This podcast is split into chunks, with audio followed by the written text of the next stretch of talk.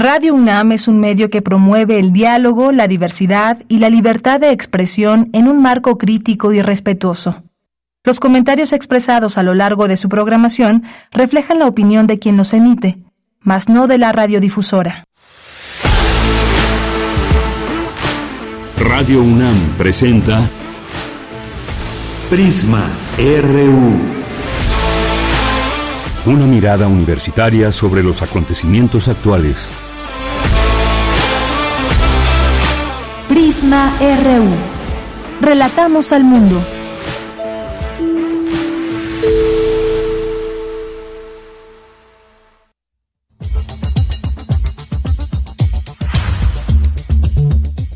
Muy buenas tardes, gracias por acompañarnos aquí en Prisma RU. Iniciamos y tenemos información para ustedes, más allá de que por supuesto seguimos también ahí muy pendientes de lo que pasa con el volcán Popocatépetl, que parece ser que ha bajado un poco su actividad, aunque todavía están estas medidas de prevención y también para que las niñas y los niños que van a la escuela no respiren esta ceniza dañina y aún permanecen en sus casas. Así que cualquier cosa que También le estaremos informando sobre el tema. Y otro de los temas que están en la mesa en las mesas de redacción, pues es este de Citigroup que desiste de su intento de vender Banamex y en su lugar va a ser una oferta pública inicial para su unidad mexicana en 2025. Vamos a platicar de ello con el doctor Oscar Ugarteche Galarza, quien es especialista del Instituto de Investigaciones Económicas de la UNAM. Vamos a hablar con él de este tema relevante, lo que dice el presidente, lo que finalmente Grupo México se baja de esta compra y más. Vamos a tener también aquí a Pedro Cominic en un momento más. Nos va a invitar a una serie que está ya por comenzar el día de hoy y dejemos que él nos lo platique más adelante. Y vamos a tocar también otro tema, el segundo Congreso Internacional de Artesanía, Voces, Saberes y Haceres, Sostenibilidad, Resistencia y Educación para la Paz, con la doctora Liliana García Montesinos, quien es investigadora de la Facultad de Estudios Superiores Aragón y es coordinadora de este Congreso. ¿De qué trata? Y además están todas y todos ustedes invitados para este Congreso Internacional que ya les tendremos aquí los detalles. Vamos a tener hoy las secciones de sustenta, de ciencia, cultura, información nacional e internacional y más hoy aquí en Prisma RU y algunos eh, temas también de interés general que van ocurriendo en nuestro país y en el mundo. Y por supuesto esa mirada hacia nuestra universidad, como todos los días lo hacemos y que es en principio nuestra identidad. Bien, pues una de la tarde con cinco minutos. A nombre de todo el equipo, soy de Yanira Morán y desde aquí relatamos al mundo.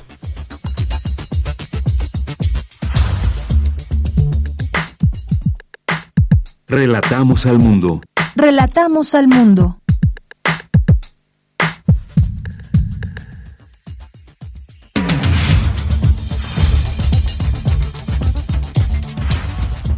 Y en resumen, en este día, miércoles 24 de mayo, firman UNICEF y el Instituto de Investigaciones Jurídicas convenio de colaboración en pro de los derechos de la niñez. El Instituto de Física reunirá próximamente a su comunidad para decidir de manera colectiva sus líneas de investigación. Se propondrá que sean fundamentalmente de ciencia básica y aplicada, anunció Mercedes Rodríguez Villafuerte al asumir la dirección del instituto para el periodo 2023-2027. El Programa Universitario de Estudios sobre Asia y África de la UNAM organiza el conversatorio Día de África, Multilingüismo e Identidades Lingüísticas. Lanzan la convocatoria del Premio Carlos Fuentes a la creación literaria en el idioma español 2023 le tendremos los detalles. Y en la información nacional, Citigroup anunció que mantendrá la marca Banamex y llevará a cabo una oferta pública inicial de sus negocios de banca de consumo y banca empresarial en México. Esta mañana, el presidente Andrés Manuel López Obrador habló de la venta de Banamex. Escuchemos. Nos informaron ayer de Citi que se suspendieron las negociaciones con el Grupo México porque están pidiendo más garantías, pero es un asunto entre ellos. Y yo sí sostengo que si este, no se compra el banco, si, si no quiere este, vender, este, pues vamos a hablar con ellos O sea, no descartamos la posibilidad, porque nosotros este, sí necesitamos un banco este, y era una oportunidad. Es una oportunidad, a lo mejor. Eh, lo que yo les decía ayer, si hablaron de 7 mil millones, tienen que pagar 2 mil de impuestos, o sea, 2 mil millones de impuestos para la hacienda pública. Quedan 5 mil millones de dólares. Una sociedad pública privada, eh, donde el gobierno aporte otra cantidad, podemos disponer hasta de 3 mil millones de dólares. Además, el presidente Andrés Manuel López Obrador rechazó que exista un acuerdo económico con Germán Larrea, dueño de Grupo México, sobre las vías de Ferrosur. Señaló que solo se buscará el derecho de paso. La organización Artículo 19 exigió este martes a la Fiscalía General del Estado de Puebla investigar el asesinato del periodista Marco Aurelio Ramírez Hernández bajo el protocolo homologado contra delitos a la libertad de expresión. Durante el actual sexenio, 41 comunicadores han sido asesinados, 5 en 2023. En la información internacional, Haruki Murakami ganó el Premio Princesa de Asturias de las Letras 2023. El escritor japonés es autor de una singular obra que conjuga de manera maestra la tradición de su país y la cultura occidental. Los premios instituidos en el año 1981 están dotados con 50.000 euros y una escultura diseñada por el fallecido artista catalán Joan Miró. El Consejo Nacional Electoral de Ecuador anunció que el próximo 20 de agosto se realizará la primera ronda de los comicios presidenciales y legislativos anticipados, luego de que el presidente Guillermo Lazo disolviera la Asamblea y redujera su periodo de gobierno. Hoy en la UNAM, ¿qué hacer? ¿Qué escuchar? ¿Y a dónde ir?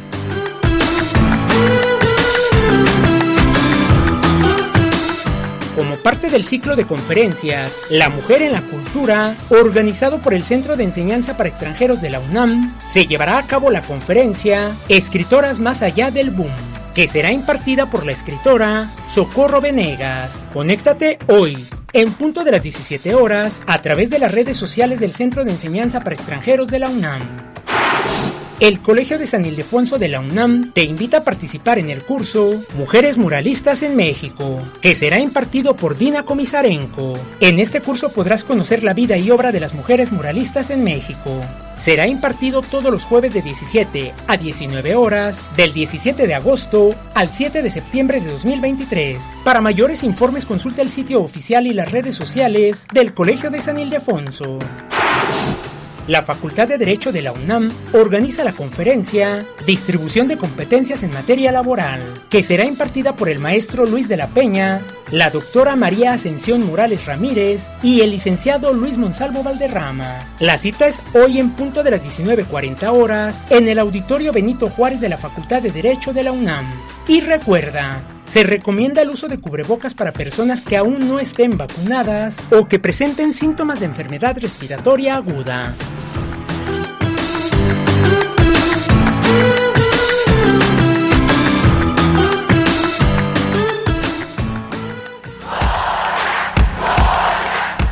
Campus RU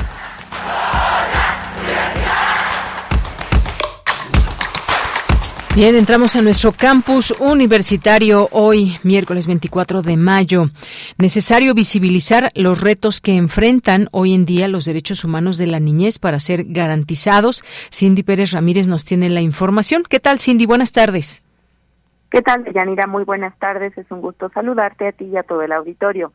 En el marco del panel Los Derechos de la Niñez, Retos para su Garantía, organizado por el Instituto de Investigaciones Jurídicas de la UNAM, su directora Mónica González Contró señaló algunas amenazas para esta población que culturalmente no se considera no sujetos de derechos.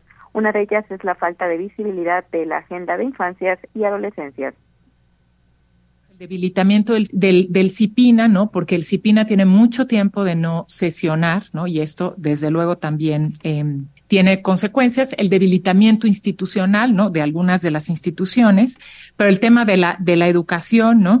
Este, muy especialmente de la educación inicial, pues que la verdad para mí eh, la reforma que se, que se aprobó, que declara la obligatoriedad de la educación inicial es un completo error porque desdibuja la, la obligatoriedad, todo el tema de las diversidades, y me refiero a diversidades lingüísticas, diversidades culturales, diversidades sexuales, etcétera. Estamos hablando de una ruptura de paradigma. Por su parte, Luis Fernando Carrera Castro, representante de UNICEF en México, recalcó que la protección de la niñez no es tema de asistencialismo, sino de la agenda de derechos humanos. Lo cual es uno de sus hándicaps, de sus limitaciones a la hora de ser ejecutada, porque no hay obligación fiscal del Estado de hacer cosas. Son obligaciones normativas, pero no fiscales. México necesita un estado de bienestar para las niñas. Ese es el siguiente salto estratégico de México. No es ayudar a los niños, protegerlos más o menos, es generar un estado de bienestar. Y esto significa todo un sistema integral de seguridad y de protección social al mismo tiempo, que le permita a los niños vivir seguros de 0 a 18 años, sin amenazas para su vida, para su salud, para su nutrición, para su educación y para su integridad física y mental. Yanira, en este evento el Instituto de Investigaciones Jurídicas de la UNAM y la UNICEF firmaron un convenio de colaboración hacia una garantía efectiva de los derechos de la niñez desde la labor de cada institución. Este es mi reporte. Gracias, Cindy. Muy buenas tardes. Muy buenas tardes. Bien, ahí importante todo este tema de lo que enfrenta la niñez en cuanto a los derechos humanos, porque la niñez que es ese presente que en un futuro tendrá muchas, eh, pues mm, será, se forma hoy y en el futuro también habremos de preguntarnos qué es lo que queremos desde esa formación que tenemos como individuos. Vamos ahora con mi compañera Virginia Sánchez en el marco del Día de África. Se lleva a cabo el conversatorio Multilingüismo e Identidades Lingüísticas. ¿Qué tal, Vicky? Muy buenas tardes. Hola, ¿qué tal, ya Muy buenas tardes a ti y al auditorio de Prisma RU. Hasta el año 2022, el continente africano concentraba cerca del 18% de la población mundial, lo cual superó un poco más del doble de la población que se asienta en América Latina y el Caribe. Pero a pesar de esta diferencia demográfica, ambas regiones son poseedoras y comparten una vasta herencia lingüística y cultural de la que también somos parte. Así lo señaló Guadalupe Valencia, coordinadora de humanidades, al inaugurar el conversatorio Día de África, Multilingüismo e Identidades Lingüísticas, organizado por el Programa Universitario sobre Estudios sobre África y Asia de la UNAM. Escuchemos a Guadalupe Valencia y podemos definir a nuestras sociedades como multilingües toda vez que como producto de las civilizaciones y poblaciones originarias con las posteriores etapas de conquista y colonización, en algunos casos convergieron y en otros se superpusieron lenguas originarias con otras como el inglés, alemán, francés, español, portugués o italiano. Las lenguas representan la posibilidad de abrir, ampliar y dar continuidad a un diálogo entre nuestras regiones, sus culturas y sus identidades. También representa la posibilidad de desarrollar líneas de trabajo académicas que favorezcan el aprendizaje tanto de los elementos particulares como de aquellos que comparten nuestras sociedades y regiones. Por su parte, Mariana Macera de la Unidad de Investigación sobre Representaciones Culturales y Sociales de la UNAM señaló que las lenguas son muy importantes para unir y crear identidades, transitar territorios y crear puentes entre las culturas. Por lo que dijo es importante analizar el acceso a las diferentes culturas a través de sus lenguas. Por su parte, Octavio Trick de la Dirección General para África, Asia Central y Medio Oriente de la Secretaría de Relaciones Exteriores detalló que hoy en día existen alrededor de 6.800 lenguas en el mundo, de las cuales alrededor de 2.000, es decir, el 30%, se hablan en África, lo cual ilustra la riqueza y complejidad del multilingüismo. Escuchemos. El multilingüismo, por un lado, es diversidad, es riqueza cultural y también es orgullo social. Pero por otro lado, el otro lado de la moneda también es desafío. Es desafío en términos de comunicación, en términos de educación, en términos de inclusión social y de desarrollo en general. En tanto, Alicia Girón, del Programa Universitario sobre Estudios sobre África y Asia de la UNAM, al hablar de por qué se eligió el tema de las lenguas, precisó que el árabe es un idioma que lo tiene Naciones Unidas, pero también representa 420 millones de hablantes, y es esa clave en el Islam porque el Corán está en ese idioma. Finalmente, Carmen Conti, Conti Koch, directora de la Escuela Nacional de Lenguas Lingüísticas y Traducción de la UNAM, destacó que el ser monolingüe ya no es una opción en el mundo actual. Escuchémosla. Y justamente ese intercambio de todas las lenguas que se hablan en África, inglés, francés, alemán, portugués y por supuesto el árabe, nos indican que estos puentes de comunicación no solo se pueden extender al hablar una lengua, sino también al comprender una cultura y es parte de la identidad de todas las comunidades que hablan los diferentes lenguas y dialectos en África. Bueno, estos son los detalles de lo que se escuchó en el conversatorio Día de África, Multilingüismo e Identidades Lingüísticas que se llevó a cabo esta mañana. Es la información. Gracias, Vicky. Muy buenas tardes. Buenas tardes. Bien, pues también un tema muy interesante, el Día de África y todo lo que se refiere a este eh, continente y sobre todo este conversatorio del que nos hablaba Vicky, multilingüismo e identidades lingüísticas. Vamos ahora con Cristina Godínez. Académicos abordan la perspectiva de género, la inclusión social y los derechos humanos. Adelante, Cristina. Buenas tardes, Deyanira. Un saludo para ti y para el auditorio de Prisma RU como parte del Seminario Permanente de las Ciencias Sociales, Reflexiones del Mundo Contemporáneo, Reconstrucción del Tejido Social y Cultura de Paz, en el Consejo Académico del Área de Ciencias Sociales se realizó esta mesa de análisis. En su intervención, Ruth Zabal Hernández, académica de la Facultad de Ciencias Políticas y Sociales de la UNAM, brindó un panorama sobre el papel de la mujer en la agenda ambiental dijo que a nivel internacional su participación es mínima. Esto también limita a que otras perspectivas feministas no occidentales accedan a las agendas internacionales. Hace falta más información, más investigación que pueda transparentar las asimetrías entre hombres y mujeres y pues que una vez teniendo la información, estas se puedan diseñar políticas públicas para superar estas diferencias. Por otro lado, también decir que el ODS 5 es uno de los que más atrasos presentó en los análisis post pandemia. Sabemos que hay más mujeres que se dedicaron al cuidado de niños, de enfermos, de adultos mayores, hay más mujeres que fueron despedidas, etcétera. Juan Sergio Cortés Urban, de la Facultad de Estudios Superiores Zacatlán, trató de la ideología de la equidad de género. Para hoy buscar la equidad de género es porque estuvimos viviendo una inequidad y esta inequidad pues no nació espontánea sino como bien dijimos, es una construcción social y muchas veces es a través de una carga ideológica que se puede dar y presentar. Entendida esta ideología como la imposición de una conciencia colectiva. Nos venden ideas, nosotros compramos como verdades. Y sobre el género, por supuesto, también se nos dio una carga ideológica desde el campo religioso, literal, cultural, en todos los ámbitos y campos de acción del hombre. Hemos tenido una carga de cómo se presentaban los roles en este mundo social expuso que es muy importante la autocrítica y autorreflexión en torno a la inequidad. De Yanira, este es mi reporte. Buenas tardes. Gracias, gracias Cristina Godínez. Vamos ahora con Luis Fernando Jarillo. El gobierno del presidente Andrés Manuel López Obrador negocia el pago de derecho de paso en el tramo de vías concesionadas a Ferrosur. Asegura que no habrá pago a Germán Larrea por la recuperación de las vías. ¿Qué tal Luis? Muy buenas tardes. Adelante con tu reporte. Muy buenas tardes, Teyanera, a ti y al auditorio.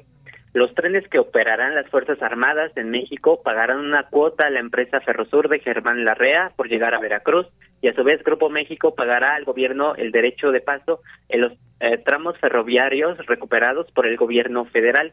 Esta es una de las posibles salidas que explicó el presidente Andrés Manuel López Obrador en su conferencia de prensa para el conflicto con Grupo México, tras la ocupación el viernes pasado de un tramo de las vías en Coatzacoalcos, Medias Aguas, por parte de la Marina.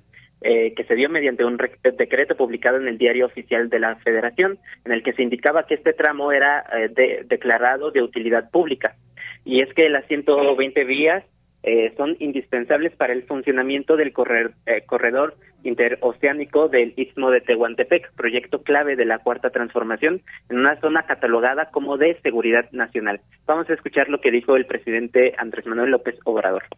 Está avanzando, se está avanzando, van bien las cosas. Lo que se busca, pues ya lo saben ustedes, rescatar el tramo de concesión 120 kilómetros aproximadamente, para tener todo el circuito, Tren Maya y eh, los trenes de Guatemala a Istepec hay que esperar, o sea, y sí se va a llegar a un acuerdo, espero, pero no es este, no es dinero, es este permiso de paso y revisión de concesiones este, sobre las mismas vías que están en poder de, de Grupo México. Está viendo el secretario de Gobernación y el secretario de Marina de Yanira a tres días de la toma de instalaciones, tanto la Cámara Nacional de la Industria de Transformación, la Canacitra, como la Asociación Mexicana de Ferrocarriles y el Consejo Coordinador Empresarial expresaron su preocupación y rechazo pues ante esta medida del gobierno. Por su parte, Grupo México se pronunció el pasado domingo y dijo que analizaría las acciones que se van a tomar. Eh, este posible acuerdo por derecho de vía se da luego de que este lunes el presidente hiciera público que Grupo México propuso al gobierno una cifra de 9.500 millones de pesos como indemnización para el tramo de vías. Eh, y esta mañana pues se rechazó que se vaya a hacer este pago. López Obrador detalló que el uso del el tramo de los 120 eh, kilómetros de vía concesionados a, a Ferrosur en 1998 se resolverá bajo este consejo, eh, este concepto de derechos de vía. El mandatorio volvió a sostener que no se trata de una expropiación, sino un rescate eh, y que el secretario de Gobernación y de Marina están en las negociaciones. Y en medio de esta controversia, Citigroup anunció que no llegó a un acuerdo con Germán Larrea para concretar la venta de Citibanamex. La entidad estadounidense anunció que la venta será por medio de la bolsa de valores y abandonó la estrategia eh, de una transacción por medio de un comprador. El proceso se completaría en 2025. Este es mi reporte. Bien, Luis, muchas gracias y buenas tardes. Hasta luego. Bien, ahí algunas de las cosas que se siguen hablando en torno a este tema, este pago de derecho de paso en este tramo de vías concesionadas a Ferrosur y por la otra está este tema de eh, Banamex, del cual vamos a hablar en un momento más. Continuamos. Prisma RU. Relatamos al mundo. Continuamos ya, una con 24 minutos. Tenemos este tema de Banamex que saldrá de la bolsa. Citigroup anunció oferta pública inicial en 2025.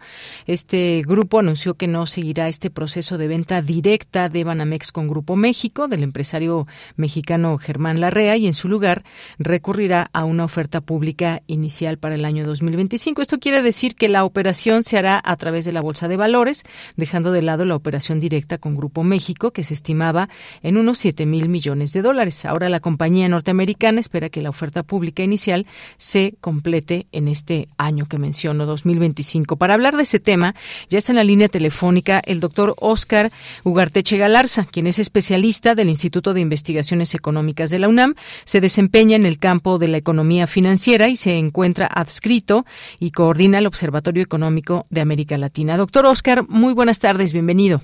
Gracias, buenas tardes. Bien, pues doctor, eh, ¿cuál es su punto de vista sobre esto que está pasando en medio de la parte entre política y negociaciones que hay con Ferrosur, Grupo México y ahora este tema de Banamex, que estaba hasta donde se sabe interesado Germán Larrea en comprarlo, pero ahora saldrá de la bolsa y se anuncia esta forma, esta oferta pública inicial para 2025? Bueno, lo que probablemente ocurre, la primera cosa es que vender un banco a través de una oferta pública inicial me parece una buena idea, porque tienes propiedad difusa, ¿no es cierto? No tienes la propiedad concentrada en uno solo, sino que tienes accionistas diversos y eso es una cosa positiva. La segunda cosa es, eh, es posible que la REA compre las acciones, es que le interesa a la banca, las compre eh, a través de la bolsa y no compre el 100% de las acciones, sino el 50% más uno, con lo cual tiene control absoluto, y con eso maneja el banco y ya está. Digamos, eso es, es, para, para, creo que para todas las partes es una solución razonable. Por otro lado, le minimiza, le minimiza el riesgo al comprador, que va a hacer una compra absoluta del banco, eh, y por el otro, al vendedor también le reduce el riesgo de eso que ha pasado, que es que se le suspenda la operación en la mitad de la operación. O sea, con, con la nueva fórmula este, salen las acciones a, a la venta y comprará quien compre y no importa qué cosas ocurran, porque el mercado estará abierto para que el precio determinará eh, el riesgo y no no la no una negociación ¿no? Bien, doctor. Eh, también algo que pues comentar en este sentido que eh, pues este anuncio de grupo financiero con sede en Estados Unidos se da en este contexto del enfrentamiento entre el gobierno mexicano a cargo del presidente López Obrador y Grupo México, eh, luego de que la Marina Armada de México tomó control de las instalaciones de Ferrosur. Y desde hace un año Citigroup anunció, había anunciado esta venta de Banamex en, eh, y en el proceso Grupo Mifel y Germán Larrea fueron los dos finalistas hasta que en la competencia solo quedó el empresario minero también lleva esta parte de ponerlo en este en este contexto, ¿no? La parte política, digamos, también. Eso, digamos, claro, es decir, lo, que ha pasado acá es que se le, ha, se le ha puesto estática a lo que era una negociación delicada, ¿no? Y no hay como un discurso político altisonante para meterle estática a una negociación delicada, la que sea. Yo creo que, que, que, que Banamex eh, que el City por su lado y la REA por el suyo hayan como que mm. se hayan retraído de completar la operación, no me sorprende. No me sorprende, eso es natural. o sea, porque se crea, a pesar de que es mentira, pero en términos de lo que se llama riesgo país, se crea una, una variable de riesgo nueva, que es la variable expropiación, que es una variable que en realidad no existe, pero, pero es la que se crea. Y una vez que la creas, la, los, calificadores de riesgo la tienen que tomar en cuenta, el puntaje de México entonces cae, y entonces las partes dicen el precio de esto no es el que hemos pactado y, y se nos complicó el cuadro. ¿no? Entonces mejor así, yo creo que mejor así, mejor que lo haga la bolsa, que lo haga el precio de las acciones de la bolsa, y sobre todo que mientras esté el proceso, que no no vuelva a haber interferencia política, ¿no? Porque interferencia política no ayuda, no ayuda.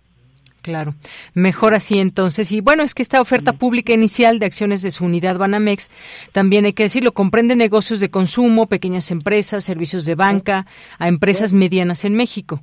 Y tarjetas de crédito. Y tarjetas de crédito, exactamente. Sí. Entonces yo creo que yo creo que para quien compra, de repente lo que va a pasar es que yo creo que lo que va a pasar es que la REA mismo va a ser el comprador, pero no va a comprar 100% de las acciones, sino la mitad más uno. Pues sí, ya. si yo fuera él, eso que haría. Reduzco mi exposición de riesgo y este, comprar el banco. Claro, sí, porque él hablaba justo eso. marcas y negocio, ¿no? Ajá. Mm. Hablaba justo de eso, de ese riesgo, ¿no? ¿Qué, qué, riesgo puede haber? Claro, es que la, en, cuando hay eh, grandes puntos de capital, las percepciones de riesgo son muy delicadas. Y cualquier discurso altisonante, cualquiera, sí eh, levanta levanta polvareda en la percepción de riesgo. Y las calificadoras de riesgo toman nota de inmediato. Y es una de las, en el listado de preguntas, cuando uno hace la calificación de riesgo país, en el listado de preguntas hay, riesgo de expropiación? Y tú contestas sí o no y la probabilidad. Y si la probabilidad es 100%, te fregaste. Pues. no, no puedes negar que la probabilidad es 100% porque acaba de pasar. Entonces tienes que poner probabilidad 100%. Y ahí, ya. Y porque no lo que esté en juego no es un, riel en alguna parte del mismo. Lo que está en juego es si en el país México hay reglas que permiten la expropiación o no y con qué nivel de, de anuncio, ¿no? de, de, aviso. Y lo que quedó constatado el otro día es de que sin ningún aviso se hizo esta toma de, de ¿no? Y yo no termino de entender bien qué es, pero tengo la impresión de que no es una expropiación propiamente, sino que es una especie de expropiación de derecho de uso, pero pero ya, pero no importa. O sea, la calificadora de riesgo mira con sus ojos y dice, dice expropiar, comillas, dijo expropiar, ya está.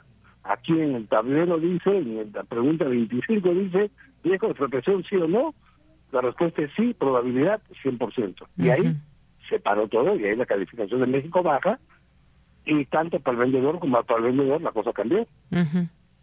Pues sí, de una toma temporal que se puede, eh, digamos, hubo mucha especulación sobre esta eh, digamos, esta cancelación del acuerdo y el presidente López Obrador negó la cancelación de la operación y que pues no había problemas para que Grupo México comprara el Banco Nacional de México y bueno, se juntaron estos dos temas y en medio, digo, insisto, de estas especulaciones que propiamente pues no no, no exactamente fueron como se cuentan en algunos. Lo que pasa es que en las operaciones internacionales Mm. la percepción es fundamental. Ya. Si tú tienes la percepción de que allá pasa algo que no debería estar pasando, Ujú, tú te retraes. Y si tú eres el que va a poner el dinero Claro. y tú tienes la percepción de que te lo pueden agarrar, tampoco lo pones. Entonces, eh, es un tema de percepciones, no de realidad. Y entonces el, el problema, ese es el problema con el discurso. El problema con el discurso. Los, los discursos políticos altisonantes son muy peligrosos. Muy, para estas cosas es muy peligroso. Ujú. No, y hablando de las cantidades de dinero que se de las cuales se Claro. hablan y lo que cuestan estas Claro, empresas, claro, no bueno. No estás hablando de tres pesos, estás hablando Ujú, de ujú. siete mil millones de dólares. Sí, sí. Fue adquirido, hay que recordar, Banamex por 12.500 millones de dólares en 2001. Esa fue la cantidad. Ha perdido montones de dinero. Ujú. Y en las últimas negociaciones lo valoran alrededor de 7 mil millones de dólares. Ahí vemos la diferencia. La, la pérdida para, para Citi es importante, ¿no? Ujú. Ahora, Citibank lo que está haciendo, como están haciendo todos ellos, todos los bancos grandes, es dedicándose a banca de inversión y renunciando a la banca al por menor. Y eso es lo que están haciendo. Así es que que renunciaran a Banamex México es normal. Es normal, no es, por- no es tanto por las pérdidas que tenían, sino porque el negocio el negocio de la banca al por menor, el, el negocio del, del cliente que va y deposita su dinero, ya no es el negocio. El negocio ahora es que invertir los fondos, los grandes recursos que se traen de los fondos de inversión de las empresas. Y ese es, es un negocio distinto, ha cambiado, la banca Claro. ha cambiado. La banca ha cambiado. Y sería interesante saber por qué la REA entra en banca. Además, porque es un mundo más de minería, ¿no? Bien, Pero pues bueno. sí, exactamente. Pues sí, vemos estas pérdidas. Se compró en dos- 12.500 millones de dólares en 2001 y ahora se valora alrededor de 7.000 millones de, de dólares. Ahora, Ahora, en el IPO vamos a ver cuánto vale, porque ahí sí vamos a ver cuánto están dispuestos a pagar los que compran las acciones. ujú, Y ahí veremos si el precio es 7, 12 o, o qué es. ¿no? ok, ¿cuál es? Exacto. Recordar, Citigroup anunció por primera vez en enero de 2022, hace ya poco más de un año, que saldría de México, poniendo así fin a su presencia minorista eh, de 20 años en el país, provocando una, una, una extendida fase de pues distintas ahí jaloneos, si podemos decirlo de alguna Pero manera. Además, Citigroup tuvo una muy una pérdida en un- una operación con una empresa que se llama Oceanografía, Mm, que le costó un montón de dinero. Oceanografía creo que fue el, el punto de quiebre cuando ellos decidieron que se iban. porque es, está- ellos esperaban que se hiciera justicia de alguna manera y parece que no se hizo la justicia que ellos esperaban que se y este, de ahí tomaron la decisión de que mejor no. Y como eso va junto con el cambio del, del giro del negocio de la gran banca en general en Estados Unidos, que van a ser banca de inversión, entonces dijeron dos y dos son cuatro, nos vamos a México. Y ahora a eso le viene el discurso. Y el, el discurso, el efecto del discurso es el siguiente. Cuando tú haces un discurso así, el precio de las acciones baja.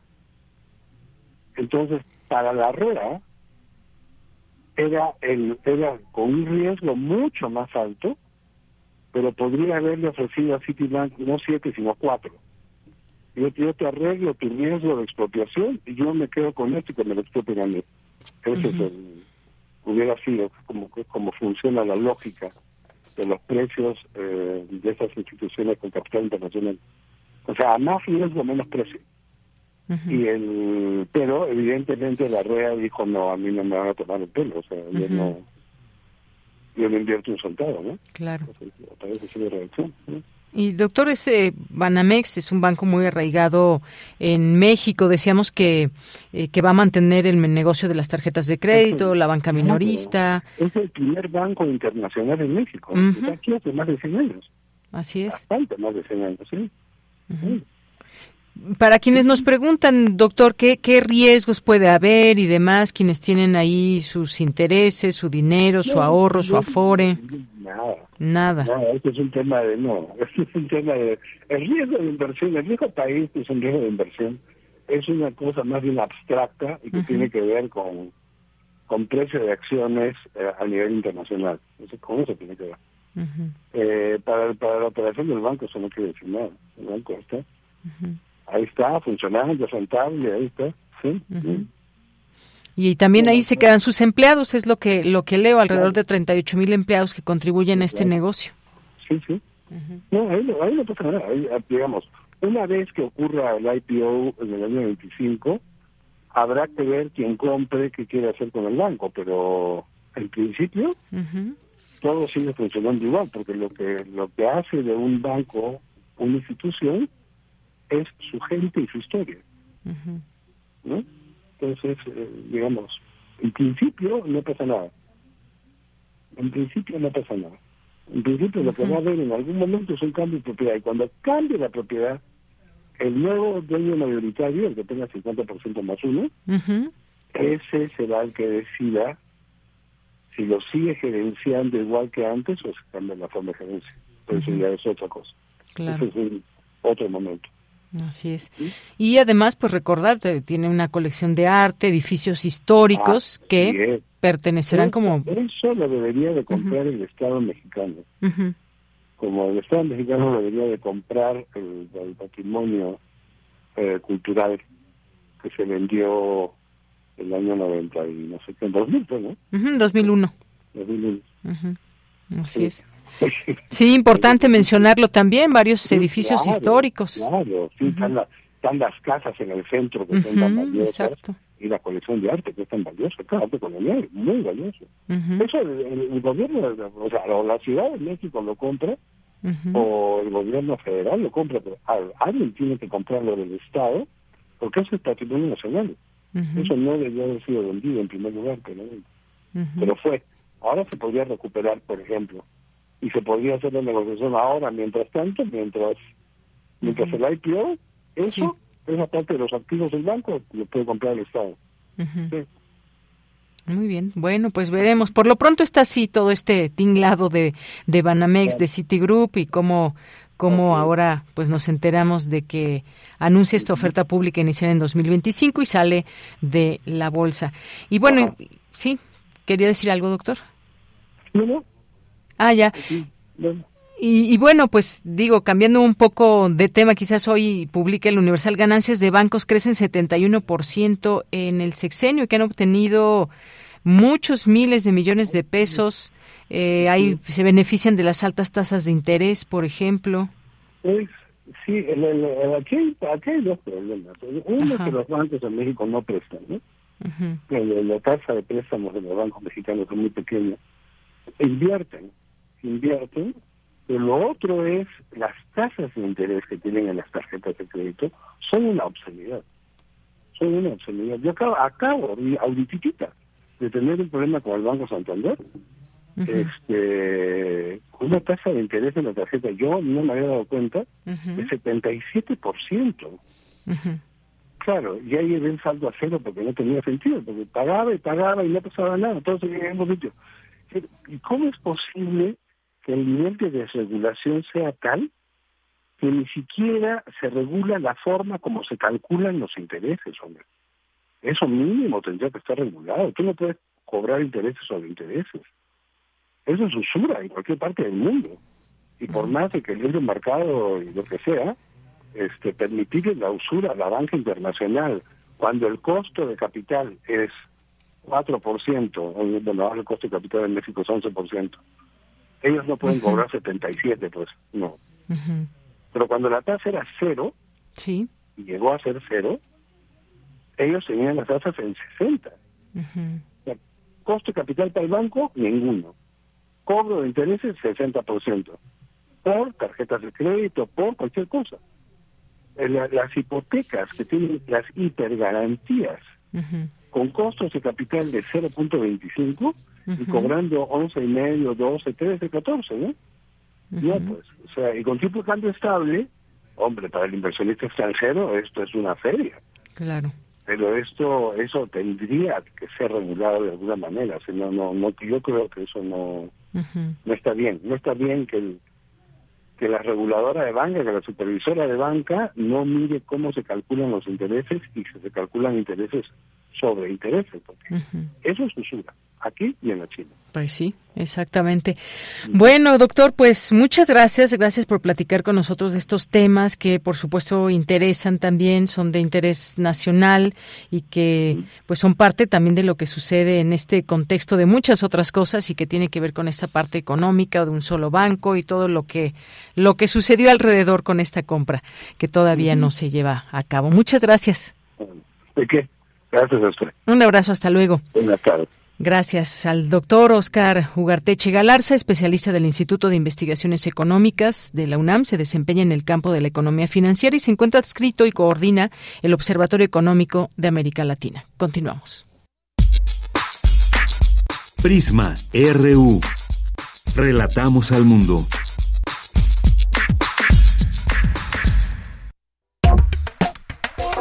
Tu opinión es muy importante.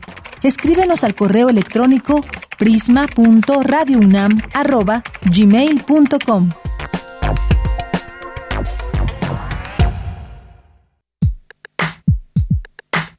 Relatamos al mundo.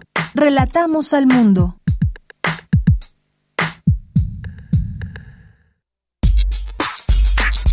Prisma RU. Relatamos al mundo.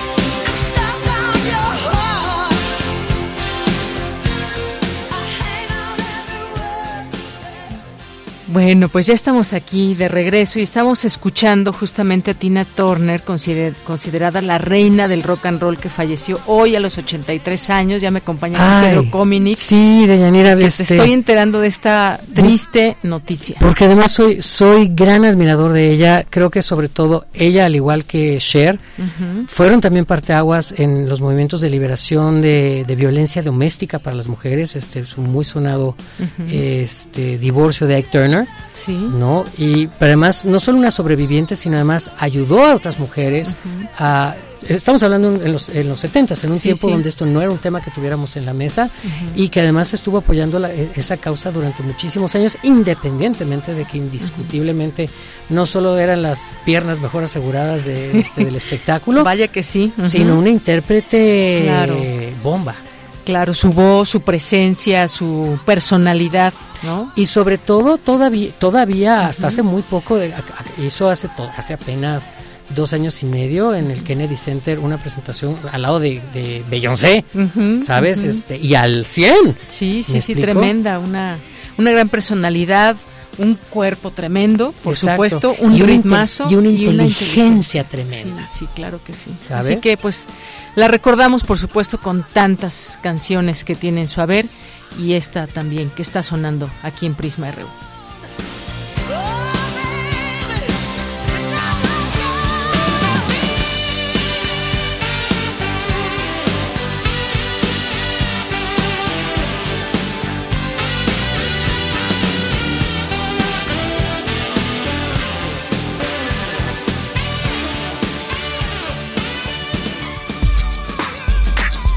Prisma RU.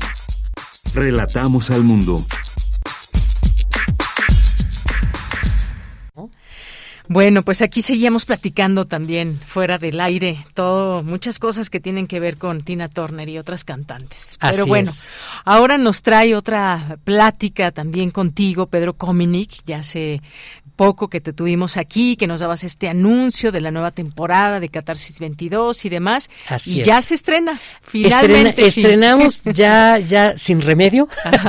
Hoy a las 7 de la noche, de hecho, eh, quiero invitar a, todo el público de aquí de Prisma que nos acompañen en Canal 22, ya sea por la, este, por la señal abierta de Canal 22 y Canal 22 Internacional, o nos pueden ver también por Facebook Live de, de las redes oficiales de Canal 22, Facebook Live, YouTube Live, o por mi TikTok Live de mi cuenta personal de Pedro Cominic, este primer episodio de la quinta temporada de Catarsis 22, este espacio donde platicamos, analizamos, desmenuzamos absolutamente libres de censura y de línea editorial, eso es importante decirlo, los tópicos en tendencia más relevantes de la semana, con un invitado, invitada siempre que nos acompaña, y donde además la gente nos, esto es, es me enorgullece mucho invitarles, donde nuestras audiencias que nos ven, ya sea por redes sociales o por la pantalla abierta de Canal 22, nos escriben en tiempo real durante la transmisión, ya sea, insisto, en las cajas de comentarios o al WhatsApp del programa, y sus comentarios suben para que nuestros invitados conversen con ustedes.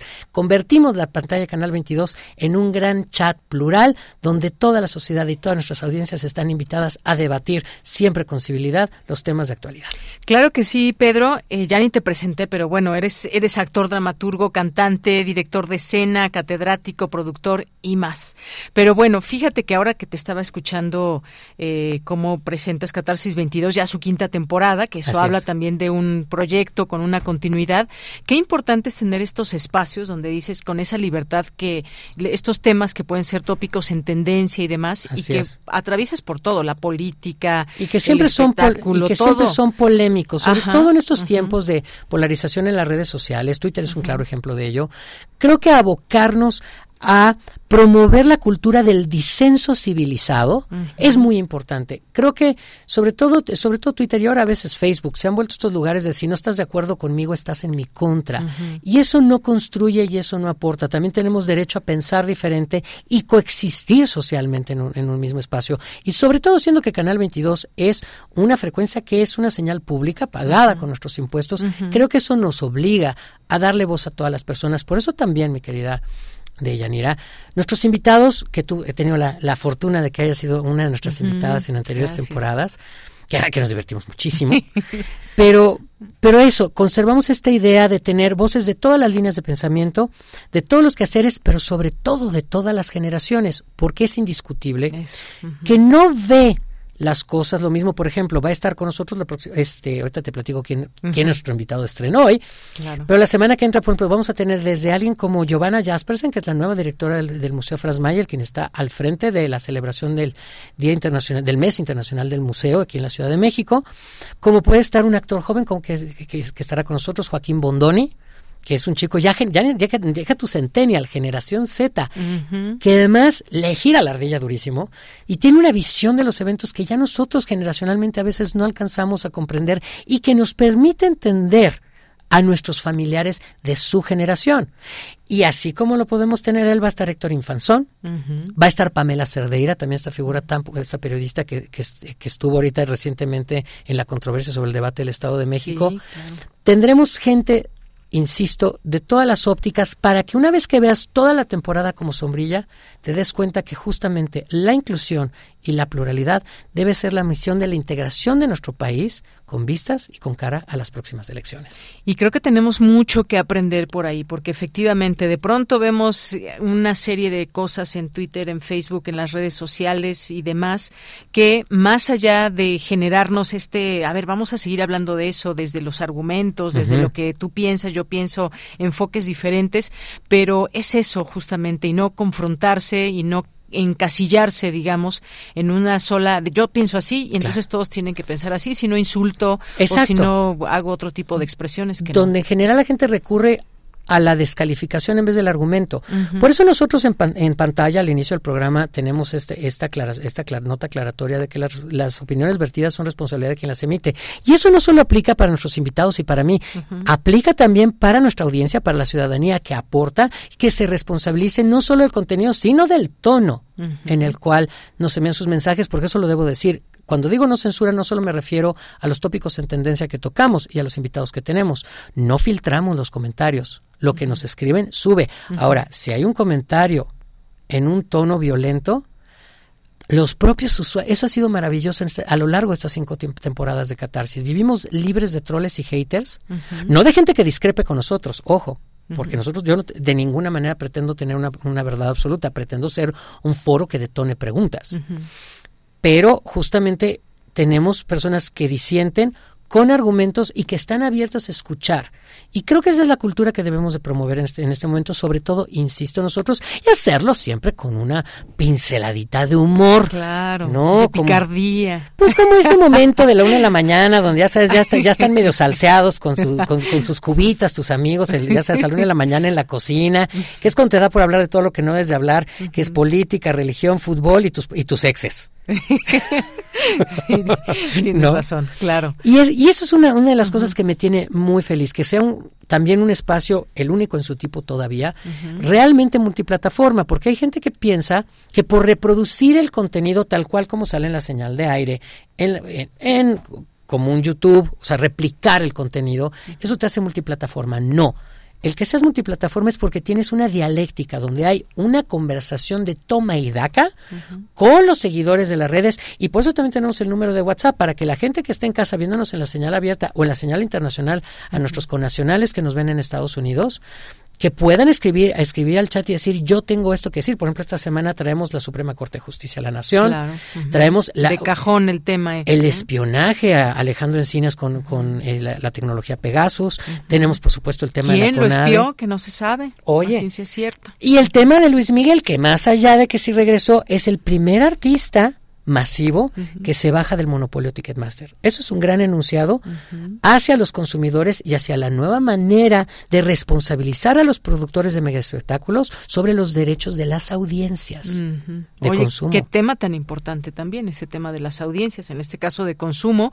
Y, ahorita que te estaba escuchando hablar también de con tanto, eh, con tanto entusiasmo sobre esta nueva quinta temporada, quienes estamos ante un micrófono, ante una, ante una cámara de televisión, tenemos una gran responsabilidad también. Sí es muy importante generar ese diálogo y esa, eh, ese debate, es más que necesario, pero hay que hacerlo siempre con mucha responsabilidad.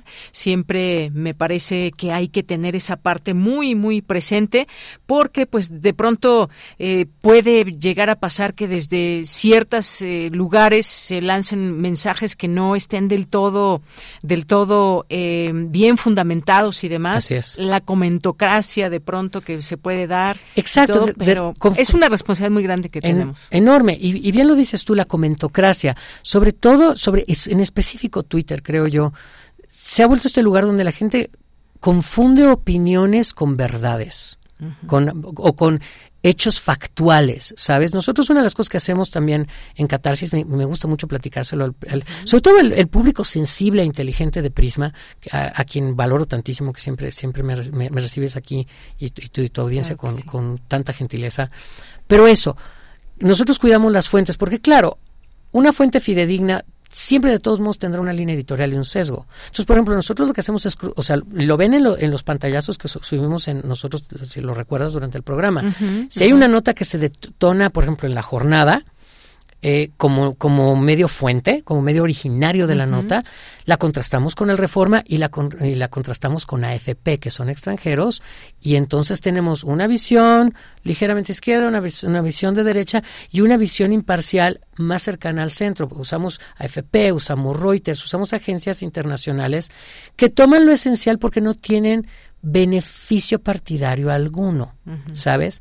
Y es donde viene justamente esta responsabilidad que tú, que tú indicas. Nosotros procuramos siempre ir, uno, o literal al, al video, a la nota del hecho originario del suceso, o justamente tener siempre estas opiniones contrastadas para que nos nos abstraigamos de estos tiempos de los noticieros de Jacobo Zabludowski sin demeritar su labor como periodista, pero fue un periodista de su tiempo, donde, donde era un noticiero que funcionaba de manera absolutamente vertical en este país.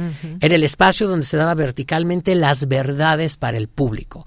Ese tiempo ha pasado. Una hegemonía tremenda, ¿no? Total. Y creo que ahora estamos en, un, en el tiempo donde donde como espada de Damocles es una espada de doble filo, tanto estos hechos que, por ejemplo, en los, en, los feminismos, creo que muchas mujeres, por ejemplo, que graban lo que sucede durante las marchas, lo que sucede durante, durante los careos, a la hora de denunciar en el MPP, que, son hechos luego violentos, donde revictimizan y reviolentan a las mujeres, pero a la hora de grabarlas, la gente ve qué es lo que están viviendo.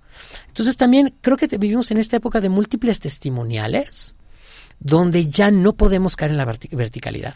Y al contrario, creo que un, un espacio que te permite abrir un, lugar a tu voz como ciudadano promedio, como ciudadano promedio que se ocupa y que escucha. También por eso ahora tenemos dos horarios. Ya echar el comercial. Sí, de una vez, porque ya se nos va a acabar el tiempo. Échate todo el comercial. por favor, porque porque estrenamos, ya estaremos, es un nuevo horario. Ahora estamos los miércoles a las 7 de la noche puntualmente en, todos estos medios. Canal 22 en la señal abierta, Canal 22 Internacional, eh, TikTok Live, Facebook Live, YouTube Live.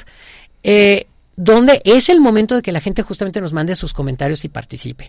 Pero como luego la gente está llegando a trabajar a las 7 de la noche el miércoles, vamos a estrenar ahora una repetición los sábados a las 10 de la noche por la señal exclusivamente de Canal 22 México y Canal 22 Internacional, donde ya hay entonces con su concha, su chocolatito o su botán y la chela, hasta según lo que su colitis y su gastritis les permita, nos acompañen a ver de qué tamaño estuvo el Margallate esa semana. Claro que sí. Bueno, pues ahí les dejamos los horarios y por favor acompañen a Pedro Cominic, a todo su equipo y este proyecto que es grande y que además pues da voz también a la gente, a las personas, al público, a sus audiencias también. Así que Pedro, pues muchísimas gracias. Te deseamos como siempre lo mejor. Va a ser un éxito y no dejen de verlo, por favor. Por supuesto y les invito a que me sigan en mis redes sociales, Pedro Cominic Oficial en Facebook, arroba Pedro Cominic Corrido en Twitter, en Instagram y en TikTok ahí me pueden encontrar y por supuesto siempre sugerirnos temas e invitados y darnos su parecer, por supuesto, de la, el contenido de Catarsis 22 y de estas barbaridades que hago yo en mi día a día. Claro que sí, Pedro. Muchísimas gracias, Pedro Cominic, por estar aquí. Ahí te vemos. Gracias, de ella. un abrazo a todos. Oye, y por cierto, estás invitado el próximo martes que cumplimos siete años de Prisma RU. Aplausos en lengua de señas mexicana para no tronarles el micro que en la cabina. Este, luego me toman una foto, por favor, para que vean que sí estoy aplaudiendo con, con mis manecitas. Y por supuesto, yo, martes, aquí estoy. Este es, es el espacio. De una a tres, ahí te esperamos. Vamos a tener música y invitados especiales, sorpresas. Por supuesto, yo ya, ya me sumé. Bueno, muchas gracias Pedro Cominic. Vamos a hacer un corte y regresamos a la segunda hora. Relatamos al mundo. Relatamos al mundo. Las modas vienen y se van. Y hoy, el cristal o metanfetamina está de moda, pero lo que viene y no se va son sus efectos dañinos. El cristal quita el hambre y el sueño, provocando alucinaciones y psicosis. Es muy agresivo para el cuerpo y la mente. Ahora el narco le añade fentanilo para engancharte desde la primera vez, y el fentanilo mata. No te arriesgues. Si necesitas ayuda, llama a la línea de la vida. 800-911-2000. Secretaría de Gobernación. ¿Por qué es valioso actualizar tu INE cuando te cambiaste de domicilio?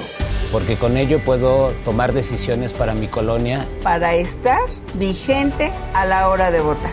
Porque ahora yo vivo aquí y pertenezco ahora a este lugar. Porque podemos formar parte de las elecciones en nuestra colonia. Si te cambiaste de casa, avísale al INE y sé parte de quienes toman las decisiones en tu nueva comunidad. Haz tu cita en INETEL 804 33 2000 o en INE.mx. INE.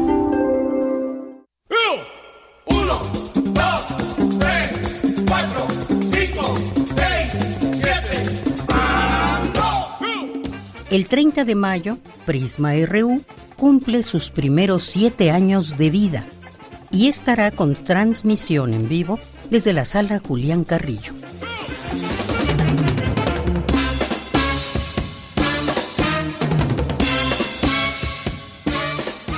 Acompáñenos a festejar los primeros siete años de Prisma RU en la sala Julián Carrillo.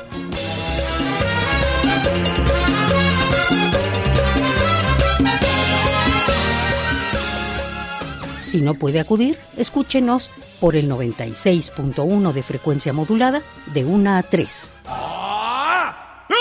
Radio UNAM. Experiencia sonora. Acción. Tu opinión es muy importante. Escríbenos al correo electrónico prisma.radiounam@gmail.com.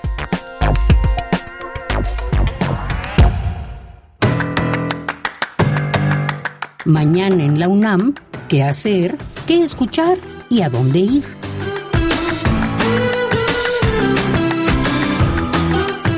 La Facultad de Ciencias Políticas y Sociales de la UNAM te invita a la presentación del libro Una historia vivencial de la poesía, de las cavernas a TikTok, del licenciado Sebastián Hernández. Asiste mañana jueves 25 de mayo en punto de las 13 horas a la sala Fernando Benítez de la Facultad de Ciencias Políticas y Sociales de la UNAM.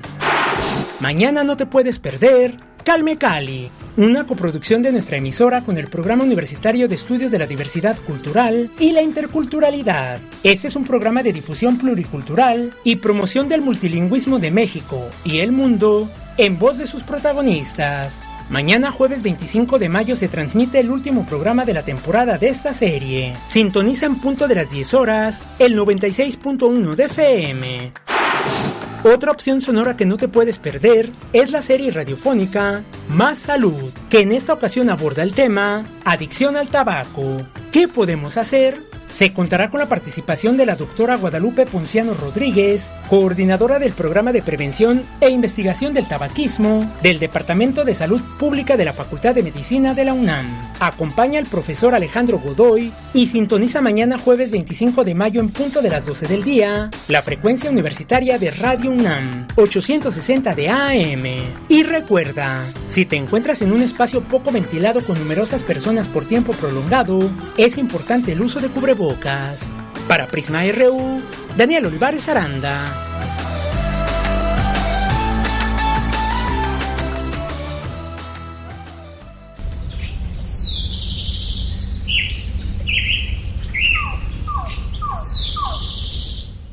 Hola, muy buenas tardes, estimada audiencia, melómanos y melómanas de Prisma RU. Mi nombre es Tania Rubio, soy compositora e investigadora quisiera hacerles la más cordial invitación al estreno del documental Territorio, Memoria y Migración del Laboratorio de Ecología Acústica, un proyecto que he creado en colaboración internacional con el Goethe Institute, la Academia de Artes de Berlín, el Archivo de Mujeres en Frankfurt, la Crespo Foundation y en México con apoyo de la Universidad Nacional de las Artes de Yucatán en las artes y muy especialmente con el Centro Cultural Comunitario de Yashuna. Este proyecto es un estudio de caso situado en la comunidad de Yashuna y básicamente es para adentrarnos al mundo sonoro desde una perspectiva etnográfica y comunitaria a nivel local, nacional e internacional. Espero que les interese asistir a este estreno la invitación es este jueves 25 de mayo a las 6 de la tarde, auditorio 2 de la sede del posgrado de la UNAM. Y esperemos contar con su presencia. Es entrada gratuita, pero hay cupo limitado. Muchas gracias. Hasta pronto. Bien, pues estamos de regreso aquí en Prisma RU, son las 2 de la tarde con 6 minutos. Y muchas gracias a quienes nos siguen a través de nuestra señal en el 96.1 de FM y en www.radio.unam.mx. Bueno, aquí algunos comentarios sobre la visita de Pedro Cominic, nos dice, nos dice Rosario Durán, qué rica plática y tan amena, no tengo señal de TV, ¿cómo puedo ver el programa? A través de Internet, lo puedes ver, Rosario también a través de sus redes sociales de Canal 22 que sus Facebook Live, por ahí lo puedes ver también en vivo y a todo color o en la repetición. Así que así de esta manera puedes ser parte de este programa. Y bueno, pues muchas gracias también aquí nos escribe David Castillo Pérez, nos escribe Jorge Fra, que en paz descanse la reina del rock and roll y del soul. Gracias Jorge. David Castillo también muchos saludos. Eh, Verónica Ortiz Herrera, ya nos apuntamos para el guateque de Prisma RU. Qué bueno, Verónica aquí nos saludamos con muchísimo gusto. Ya está hasta aquí Pedro Cominic nos dice que va a cantar las mañanitas. Vamos a vamos a ver si sí si, su agenda lo permite, claro que sí, para que lo podamos saludar aquí. Eh, César Soto también dice buen miércoles honor, un saludo en cabina. Gracias César. Verónica, buenas tardes. Saludos a este gran actor Pedro Cominic. Tiene mucha razón, no hay que quedarnos con una sola opinión de lo que acontece en nuestro país y el resto del mundo. Pues sí, efectivamente es algo que no debemos de perder de vista. Podemos tener nuestras ideas ahí bien cimentadas, politizadas, lo que sea, pero siempre importante escuchar la contraparte, qué se dice, cómo se dice y sobre todo también rescatar dentro de todo esto la veracidad de las cosas, porque también hay muchas cosas que llegan a publicarse, llegan a decirse que no precisamente son fieles a la verdad. Gracias, Verónica. Jorge Fra, también muchos saludos.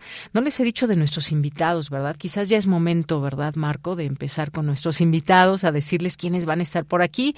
Bueno, pues miren, vamos a tener entre algunos de nuestros invitados, ya les iremos diciendo también quiénes más, vamos a tener eh, dos mesas para platicar de distintos temas. Uno de ellos, pues tendrá que ver con el periodismo, cómo se forman desde las desde las aulas a los jóvenes, a los periodistas, a los universitarios y en este sentido vamos a tener aquí como invitada a la directora de la Facultad de Ciencias Políticas y Sociales, eh, Políticas y Sociales, la doctora Carola García. También vamos a tener a un egresado de la UNAM, de la FESA Catlán, que es Álvaro Delgado, un periodista muy reconocido, un periodista que tiene, ha tenido distintos espacios y ya décadas de, de, de estar en el periodismo. Tiene libros y tiene ahora un programa y en Sin embargo y que siempre también con ese ojo agudo y todo este sentido periodístico nos narra nos narra acontecimientos desde sus distintas trincheras. Y también tendremos a Gabriel Sosa Plata que siempre viene este defensor de las audiencias porque ustedes son muy importantes y por eso también queremos abrir este espacio para que ustedes vengan con nosotros y vean eh, pues este programa especial cómo se hace la radio todas las personas que hay detrás de todo esto, de un programa como Prisma RU y un programa especial que se dará ahí en la sala Julián Carrillo. Hasta ahí le dejamos. Tenemos también otros invitados que ya les iremos platicando para que pues también puedan venir, conocerlos, eventualmente poder eh, ser parte de estas conversaciones que tendremos. Jorge Morán también muchos saludos, nos dice gracias por la nota del Día de África, continente del que se habla muy poco. Eh, espero estar en la celebración Gracias anticipadas. Gracias a ti, Jorge. Arturo F. Parra también, eh, también nos dice aquí, al ver por los intereses de esos dos, se ve por el interés del mercado y así de México. Esto con el tema que hablábamos de, de, de Citigroup Banamex, de City Banamex. Eh, mitad de semana, los, los de logros para Deyanira, equipo de Prisma RU, Radio Internautas. Gracias, Jorge. Misael Neotécnico, muchos saludos. También Gracias. A ver, aquí luego algunas conversaciones. Sí, que me invite Pedro Comnic, ya, ya me invitó en, algún momento. Gracias, Misael. Arturo Parra, también muchos saludos. A nuestras amigas y amigos del Instituto de Investigaciones Económicas de la UNAM. A Ann también. Muchas gracias. Dice, esperaba una entrevista crítica a Banamex y la REA que han vivido de explotar a los usuarios y a los trabajadores. Y ustedes solo ven por los intereses de esos dos. Parece que estoy escuchando bueno, otro periodista, no, no, no me diga eso, Ann.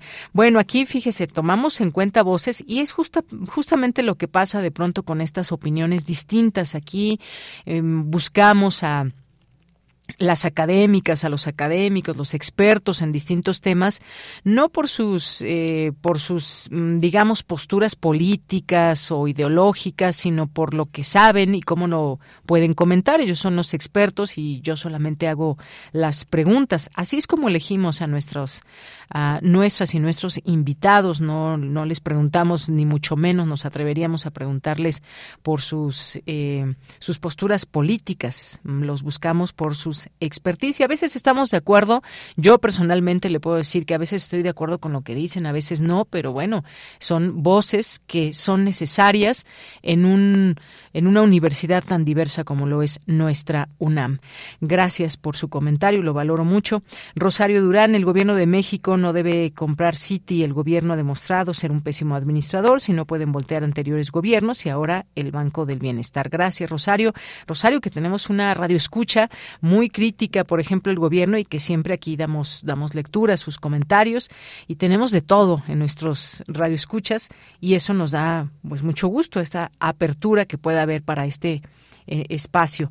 Eh, también muchas gracias aquí a Rosario, que tengan un, un, miércoles especial. Para ti también, Rosario, triste esta noticia y nos pone una foto de una Tina Turner 1939-2023, esta noticia que hace un momento se dio a conocer, su fallecimiento a los 83 años de edad y que Pedro Cominic nos ponía muy bien en contexto todo lo que no solamente una gran mujer en muchos sentidos, sino también lo que lo que hizo y lo que abrió brecha también desde lo que ella misma padeció como mujer y cómo ha abierto caminos en estos temas del feminismo y hacer visibles muchas problemáticas. Eh, José Sánchez Rosas, muchas felicidades a Prisma RU y de Yanira. Vengan muchos años más de éxito. Siguiente paso, verlos en TV UNAM. Gracias, José Sánchez. Muchos saludos. El CEICH UNAM también les mandamos muchos saludos. A David Castillo, saludos al equipo que hace posible el, el gran noticiero universitario. Saludos a los invitados y a los colaboradores y radionautas y escuchas.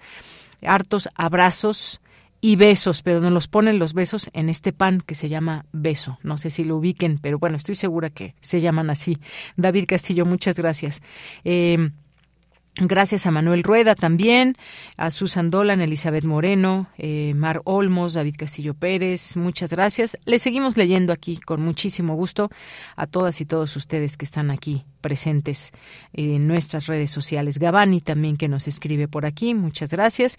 Y nos tenemos que ir a la información, así que nos vamos a esta sección de sustenta con Daniel Olivares. Abejas, colibríes, mariposas y avispas, entre otros polinizadores, han sido encontrados en el Jardín Botánico de la FES Cuautitlán.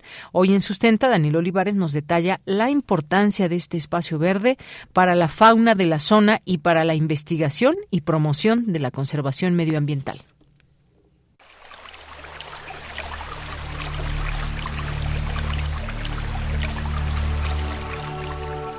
Sustenta, sustenta. Innovación universitaria en pro del medio ambiente.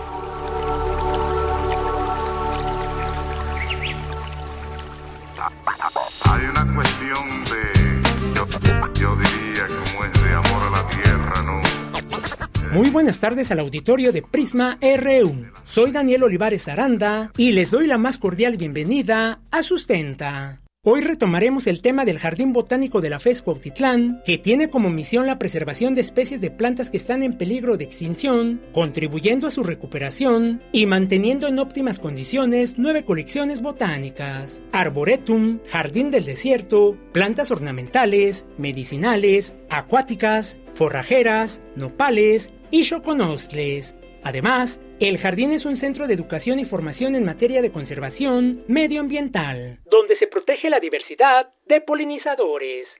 En este espacio de conservación se han observado al menos 30 morfoespecies de polinizadores, entre los que destacan abejas, colibrís, hemípteros, mariposas, moscas, abejorros, polillas, hormigas y avispas, entre otros. Escuchemos a la doctora Maite Stephanie Jiménez Noriega, encargada de dicho espacio verde. La fauna, de forma indirecta, que eh, preserva, pues es, por ejemplo, Varicia imbricata, que es un conocido como lagarto alicante o lagartija. También tenemos diferentes aves. De hecho, dentro de la facultad se hacen recorridos para el avistamiento de aves, colibrís, halcones, aguilillas, eh, cincuates, conocidas como culebras de agua, y casi todos los polinizadores.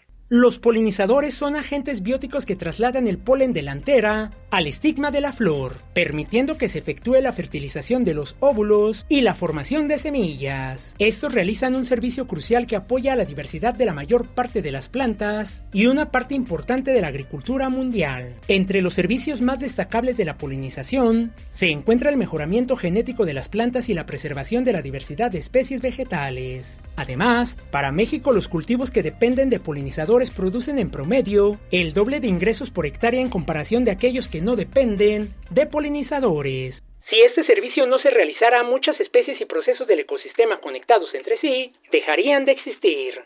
Durante todo el año el equipo a cargo del Jardín Botánico realiza talleres, ciclos de conferencias, pláticas, exposiciones, visitas guiadas y concursos, entre otras actividades enfocadas a la investigación, divulgación, sensibilización y promoción de la conservación medioambiental, de sus recursos naturales y los servicios que brindan a la comunidad. Además, es un espacio de suma importancia para los estudiantes de algunas licenciaturas de la FES Cuautitlán, quienes realizan diversas investigaciones. Escuchemos nuevamente a la doctora Maite Jiménez. El jardín botánico, además de beneficiar en la conservación, también beneficia a nivel educativo. Es decir, aquí dentro de la Facultad de Estudios Superiores Cuautitlán tenemos, por ejemplo, la carrera de Ingeniería Agrícola, donde los alumnos utilizan eh, el jardín botánico para poder hacer prácticas con respecto, por ejemplo, a la cuantificación de árboles, a la medición de árboles, que es parte de su programa educativo también para conocer, para hacer cuestiones de propagación. Por otra parte, también tenemos la carrera de veterinaria y ellos también utilizan el jardín botánico porque se les da cursos sobre plantas forrajeras, también se utilizan para algunas investigaciones plantas que pueden ser extractos para beneficiar, hacer frente a algunas enfermedades de los animales que que se que trabajan en veterinaria. También los químicos se acercan porque hacen estos, eh, extraen compuestos químicos de las plantas con fines eh, curativos. Entonces, básicamente toda la institución se, se relaciona con el jardín botánico, tenemos administradores también que vienen a hacer cosas, eh, a entender un poco o tratar de hacer un poco cómo se, se puede administrar un jardín con respecto a las ventas, con respecto, como si fuera también parte de un eh, desarrollo de cómo se administran las una UMA, una PIM, y también viene gente de diseño gráfico, porque la gente de diseño gráfico eh, se basa mucho en hacer estas, por ejemplo, infografías o hacer estos logos para el jardín botánico. Entonces, el jardín botánico es muy importante para todas las carreras dentro de la misma Facultad de Estudios Superiores Cuautitlán.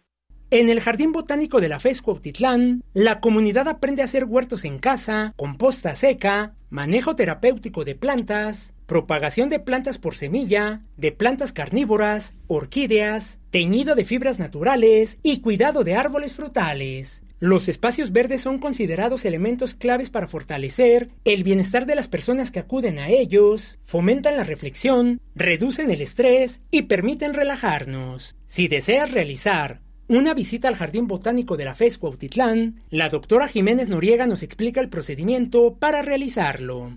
El Jardín Botánico de la FESCO Titlán lo puede visitar toda la comunidad quienes tengan algún interés con respecto a alguna algún uso, eh, conocer más sobre las plantas que tienen en su casa, conocer sobre las plantas eh, que hay que tienen importancia. Eh, nosotros, de hecho, en el Jardín Botánico les hacemos una invitación para que nos visiten. Estamos abiertos de lunes a viernes y para una visita guiada eh, sí se requiere un previo registro a través del correo electrónico eventos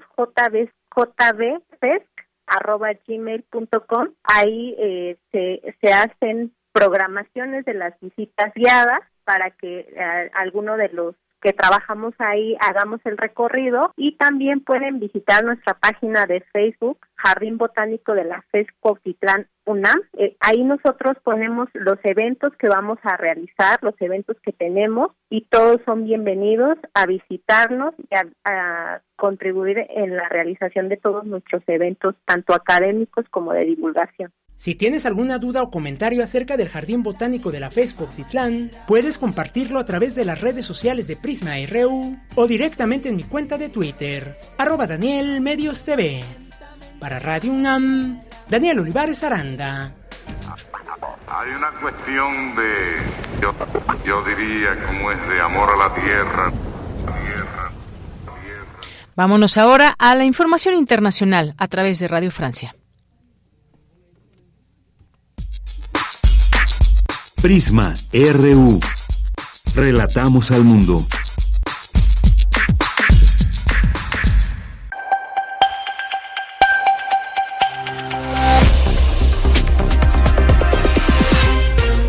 Bienvenidos al flash informativo de Radio Francia Internacional. Hoy es miércoles 24 de mayo. En los controles técnicos nos acompaña Musa Lechili. Vamos ya con lo más importante de la jornada.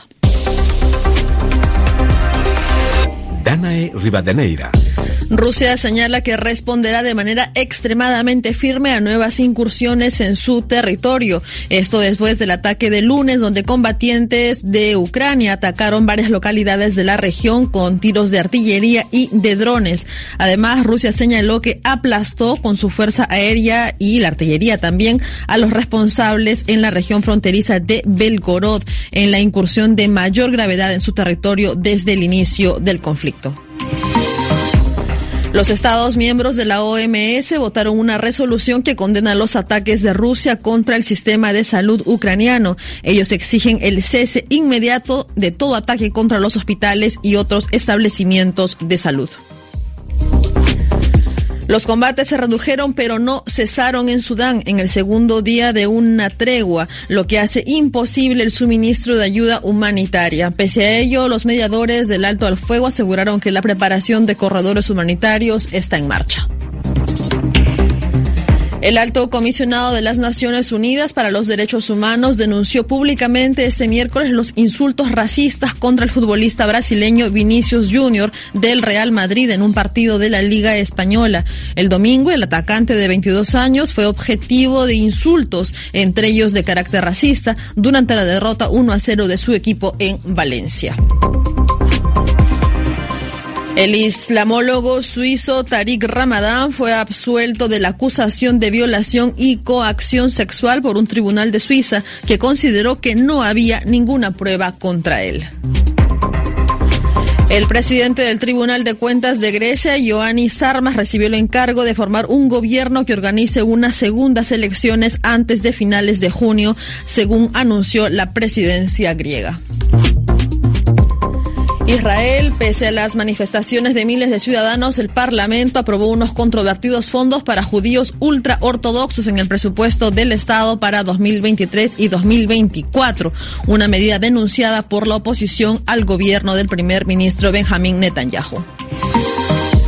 El escritor japonés Haruki Murakami ganó el premio Princesa de Asturias de las Letras 2023, autor de novelas como Tokyo Blues. Murakami recibe finalmente este premio que como el Nobel de Literatura le había sido esquivo hasta ahora. Hasta aquí las noticias en RFI.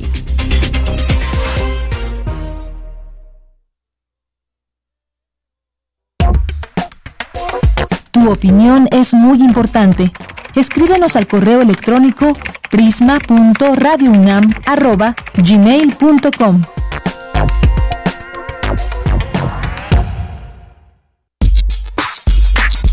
Prisma RU. Relatamos al mundo.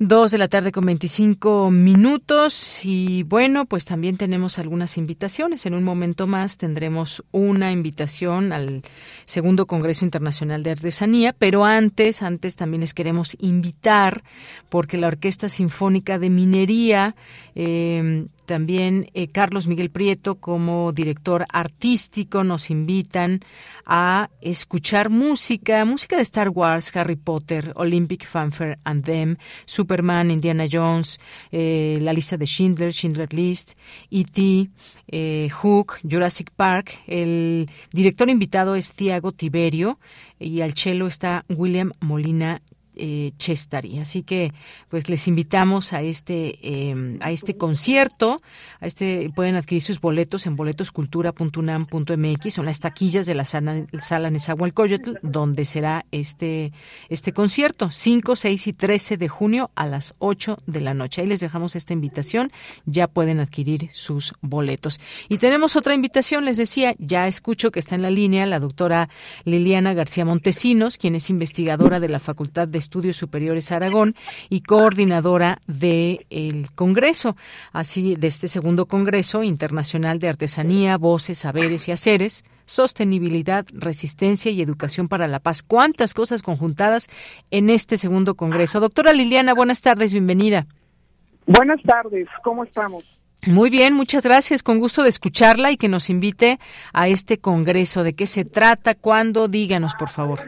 Bueno, el Congreso inició, ya dio inicio, eh, eh, empezó el día de ayer, vamos a estar hasta el viernes, del 23 al 26, con muchas, muchas actividades. Vamos a tener conversatorios o estamos teniendo ya conversatorios, ponencias, presentación de carteles, acabamos de concluir el ciclo de documentales, al rato tendremos videos, eh, se está haciendo un mural eh, con la presentación de una de las artesanas a nivel internacional eh, muy importante, que es Olinda Silvano de Perú, porque bueno, pues este congreso es internacional y va a donar ese mural a la, a la universidad.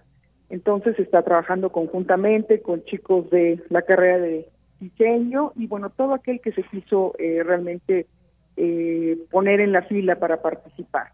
Entonces hay venta eh, artesanal a gente de seis países, tenemos aproximadamente 14 estados participando. Entonces creo que ha sido una fiesta este congreso, ¿no? Por, por donde lo veamos por donde lo veamos. Y ahora también estaba leyendo aquí las distintas mesas. Bueno, van a tener una inauguración también ahí, importante mencionarlo, esta venta que usted nos menciona, pero estas distintas temáticas que son en estos, en estos días del, del Congreso, cuénteme un poco de, de ello, por favor.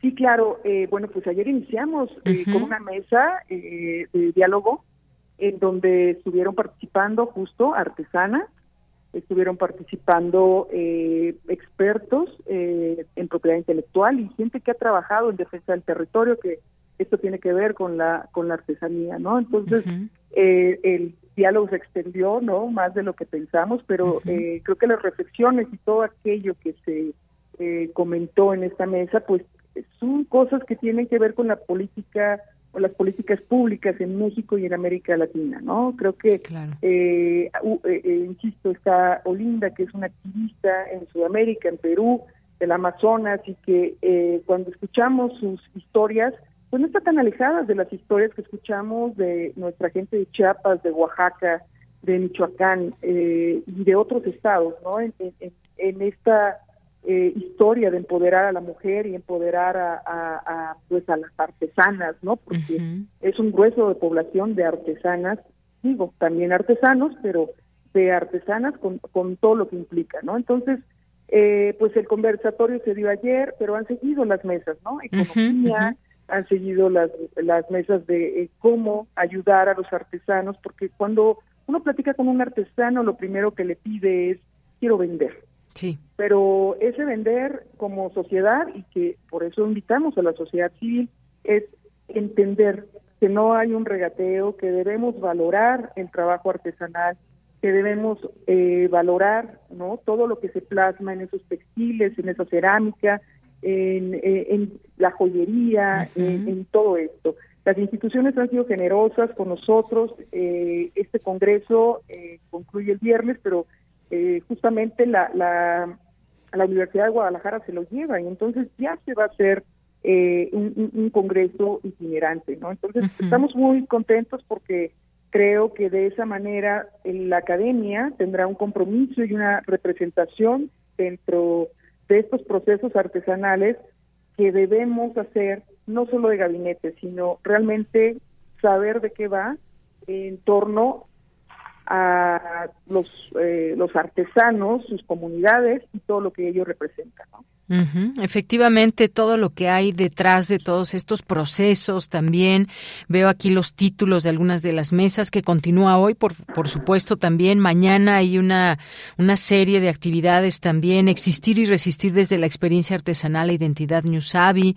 La situación de los derechos de los creadores a un año de la publicación de la Ley Federal de Protección del Patrimonio Cultural de los pueblos y comunidades indígenas y afromexicanas. Eh, un árbol de la vida en el sur de la ciudad. Está esta que también me parece muy importante y que, por cierto, participan aquí dos compañeros de Radio UNAM, la difusión de la artesanía, retos para los medios de comunicación, que modera nuestra compañera Virginia Sánchez y participan Viridiana Mondragón, Miguel Ángel Quemain, Ernesto Cano Sousa, René Tijerino Salgado, es decir, estas temáticas que nos saben ahí esta perspectiva de qué, de qué significa hablar de todos estos temas en el segundo Congreso Internacional, porque además es internacional, eh, doctora. Así es, eh, la verdad eh, tenemos participaciones de Arabia Saudita, Argentina, Colombia, Perú, eh, ay, se me escapa alguno, Bolivia, entre otros, ¿no? Porque por ahí se me escapan uno o dos países más. Eh, el interés ha sido mayúsculo, digo, hay gente que viene, y todos estos vienen con sus propios recursos, eh, hablando justo de las experiencias. Por eso comentaba que eh, lo que nos comentaba Olinda, pues lo vemos reflejado en, Victorina, ¿no? Lo vemos reflejado en Rosario, en, todas las artesanas que han venido. Ahorita justamente van llegando, siguen llegando, se van unos, vienen otros. Y creo que hay un interés genuino creo que cuando hablamos de artesanía y justamente eh, ahorita que mencionabas estos los retos dentro de los medios de comunicaciones, ¿cuántos espacios realmente se abren de esta parte de artesanía? Muy poco, ¿no?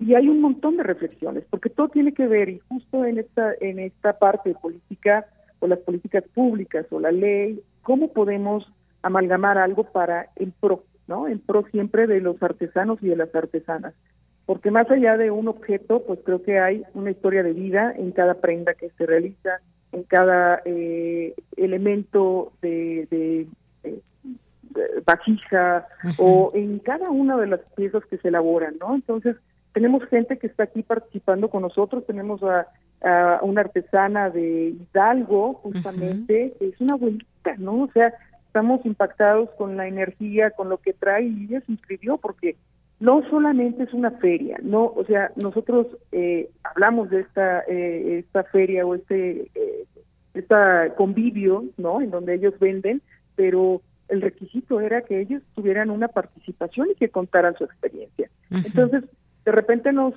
nos contactaban y nos decían, pero yo no sé hacer lo que ustedes hacen, o sea, como académicos, porque estamos dentro de una institución, ¿no? Y sin embargo, pues cuenta tu experiencia y entonces se inscribían contando su experiencia. No era necesariamente con congreso convencional en donde tú tienes que mandar una, una participación formal, ¿no? Acá podían hacer su participación. Ellos, algunos no saben escribir, ¿no? Algunos hablan poco el español y sin embargo están haciendo un esfuerzo para participar con un relato, con una narrativa de vida de cómo han llegado a ser. Ahorita, insisto, acabamos de terminar el ciclo de, documentales. Sí. Y bueno, un artesano, él grabó, ¿no? Y grabó un documental, o sea, no solamente un video, sino un documental y vino a manifestar esta parte de su documental, ¿no? Entonces, eh, no tiene una participación, una participación formal de un artículo, de una ponencia en extenso, pero nos han traído historias verdaderamente interesantes de vida, de territorio, de manufactura, de todo esto, ¿no? Que involucra lo que es la artesanía. Muy bien, bueno, pues ahí está. Todo esto puede encontrarlo en este Congreso Internacional de Artesanía, Voces, Saberes y Haceres, Sostenibilidad, Resistencia y Educación para la Paz. Ahí eh, nos puede decir exactamente, bueno, obviamente ahí en, en la Facultad de Estudios Superiores Aragón, ahí se puede encontrar, si usted pregunta por el Congreso, pues eh, puede llegar a, él. Van a encontrarlo porque en la explanada central está este eh, esta convivio de feria, ¿no? Este, pero eh, la verdad es que estamos repartidos en auditorios, en espacios al aire libre. El, mural que está pintando justo Linda Silvano está al aire libre en el edificio de posgrado. O sea, estamos repartidos por toda la PES. Creo que no pasamos desapercibidos. La gente no ha pasado desapercibida. Así que sin problema, los invitamos a la Facultad de Estudios Superiores de Aragón Creo que eh, va a ser un, cierre bastante interesante, se va a inaugurar el mural, así que este, pues los esperamos. Eh, todavía falta toda la tarde de actividades, todo el día de mañana, desde las 10 de la mañana hasta las 7 de la noche, y el viernes concluimos y tendremos la clausura. Muy bien. Bueno, pues muchísimas gracias. Gracias, doctora Liliana García, por hacernos, dejarnos esta invitación. No, todos invitados. Claro que sí. Muchas gracias. Muchas gracias por el espacio. Buenas tardes. Hasta luego. Hasta luego. Fue la doctora Liliana García Montesinos, investigadora de la Facultad de Estudios Superiores Aragón y coordinadora de este congreso. Dos con treinta y seis minutos. Nos vamos ahora a la sección de Ciencia Real con Dulce García.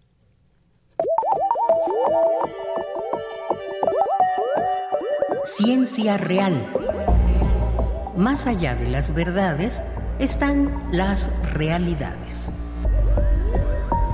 Capítulo 4. Una cultura ambiental.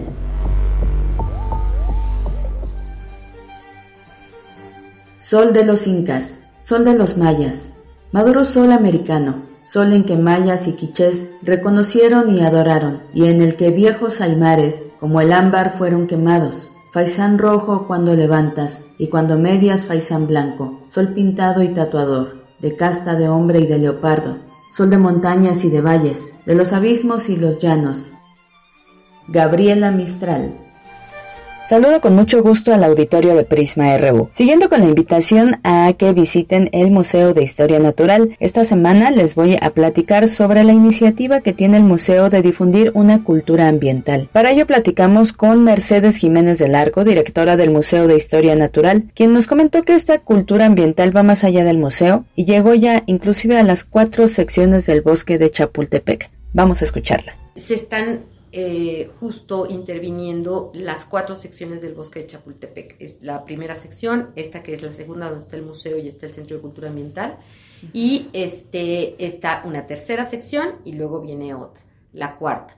En esta segunda, eh, prácticamente lo, lo, que fue más fuerte fue la recuperación de áreas que estaban destinadas en un momento dado a ser eh, espacios de estacionamiento eh, que se utilizaban en, en, algún momento, ¿no? te permitían pues tener ahí uso de, de estos espacios para poder tener una mayor cobertura pero sí era muy importante regresarle a la segunda sección más área verde que disfrutar, ¿no? Era eh, más también espacios para poder pasear entre la sección, porque el público llegaba a eh, los diferentes espacios, ¿no? O llegaba a Papalote, o llegaba aquí al Museo de Historia Natural, este, o algún otro espacio, a la feria, cuando estaba funcionando en algún momento, a los restaurantes pero no paseaba por dentro de la segunda sección, ¿no? Era como llegar a tu punto de destino, ahí de ahí llegabas, llegabas con tu coche, llegabas cuando pudiste, ibas y ya.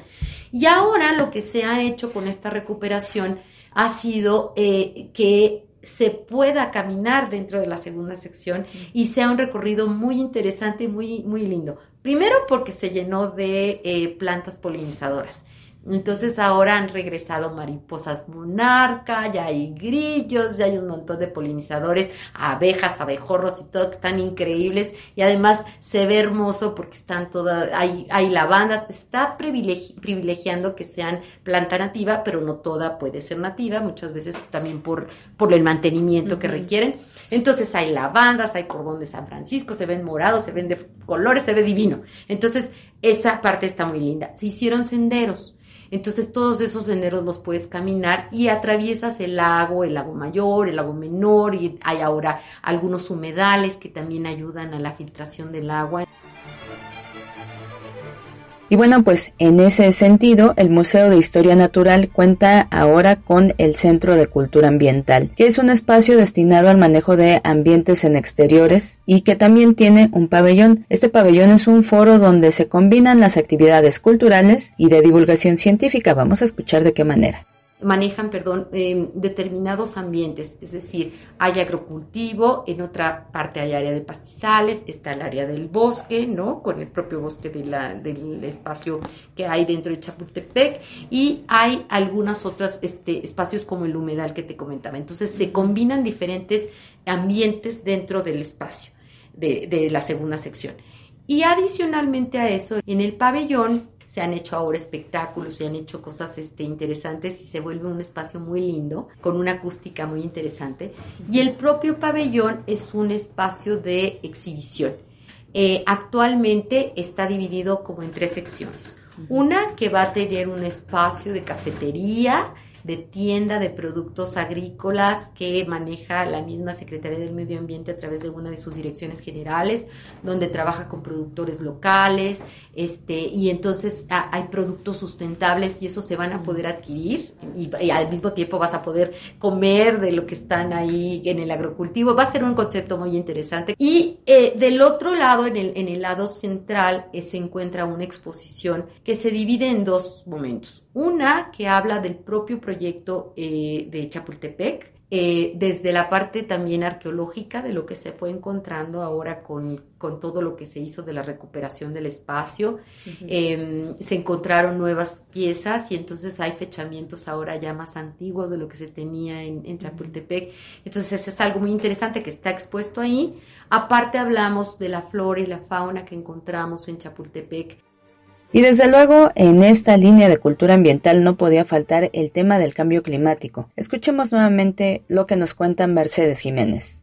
Y hay otra sección de exposición que habla del cambio climático, sobre todo cómo son las afectaciones que pueden ser dentro de la ciudad y cómo la ciudad se ha hecho resiliente a tener estos cambios para poder pues, hacerle enfrentar el cambio y de alguna manera irnos adaptando poco a poco a esto dentro de la ciudad y en general en el mundo de lo que está pasando, que son temas muy importantes. Entonces, esta división del pabellón la tenemos ahí. Este es una, una, una, exhibición que es bastante interesante como para venir a visitar un día completo, porque puedes entrar al pabellón, ves la exhibición y luego pues te vas a caminar. Hay mucho jugo que sacarle. Y ellos además hacen recorridos, recorridos este, por todos los senderos. Entonces, pues te van explicando también la vegetación, cómo se fue dando todo el espacio. Entonces, la verdad es un espacio muy lindo, muy nuevo, les va a encantar y eh, pues sobre todo que además es un, un, espacio de entrada libre, pueden venir a él. Tenemos los mismos horarios de martes a domingo, de 10 a 17 horas. Como ya les había comentado en las semanas anteriores, el Museo de Historia Natural tiene un proceso de remodelación en una de sus secciones, pero también ya pudimos escuchar en esta charla que tiene otros espacios abiertos a público en donde se pueden impregnar de ciencia al mismo tiempo que pueden relajarse y divertirse. Espero que esta información les haya gustado. La siguiente semana terminamos con esta invitación, dejamos descansar al Museo de Historia Natural, después regresaremos a visitarlo otra vez, pero bueno, no se lo pierdan. Por lo pronto les agradezco mucho su atención. Los dejo con una frase con Deyanira Morán. Que tenga muy buena tarde. Todo lo que puedas imaginar, la naturaleza ya lo ha creado. Albert Einstein. Bien, muchas gracias, Dulce García. Nos vamos ahora a la información, a la información de cultura con Tamara Quirós. Cultura RU.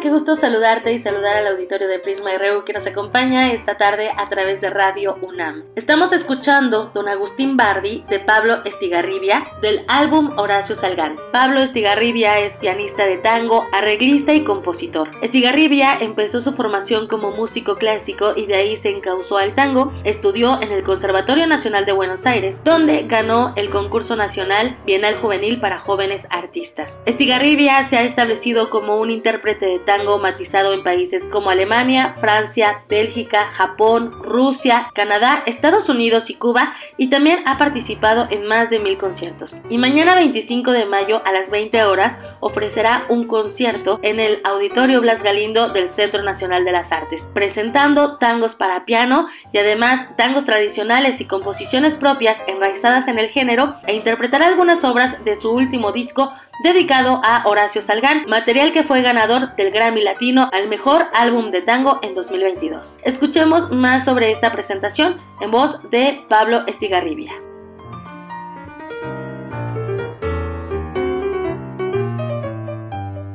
Me tiene muy entusiasmado que va a ser la primera vez para mí en Ciudad de México y estoy muy entusiasmado en presentarle mi trabajo al público mexicano y ver cómo, cómo recibe estos tangos para piano. Bueno, primero es un show bastante inusual porque como por ahí alguna gente sabe, el tango en general se presenta en ensambles, como más como por ahí con bailarines, como más en un perfil de espectáculo y esto es un concierto para escuchar tangos y en, nada más nada menos que en piano solo, digamos. Entonces es como si uno fuera a, un recital de música clásica o un recital de jazz, pero todo con repertorio de tangos. Voy a estar presentando básicamente mi último disco, que es el de transcripciones del trabajo para piano de Horacio Salgán, que nada más ni nada menos me significó el, el Latin Grammy a Mejor Álbum de Tango en el 2022, ¿verdad? Así que bueno, para presentarles este, este trabajo al, público mexicano. Pablo, hablando de, de, este disco, ¿cómo fue para ti enterarte ¿no? de, de esta premiación? Mejor álbum de tango 2022 del Grammy Latino, sobre todo porque eh, pues tengo entendido que no hay colaboraciones ¿no? en, este último, en este último disco. ¿Cómo fue para ti pues ganar este premio? No, ha sido una verdadera sorpresa porque la verdad yo siempre pensé este disco como algo más documental, historicista, ¿verdad? Casi, porque es la recreación de un concierto que pasó en 1991 en Buenos Aires que tuvo esa importancia histórica que fue uno, de los pocos, si no el único concierto que dio eh, Salgan en piano solo tocando su repertorio de tangos.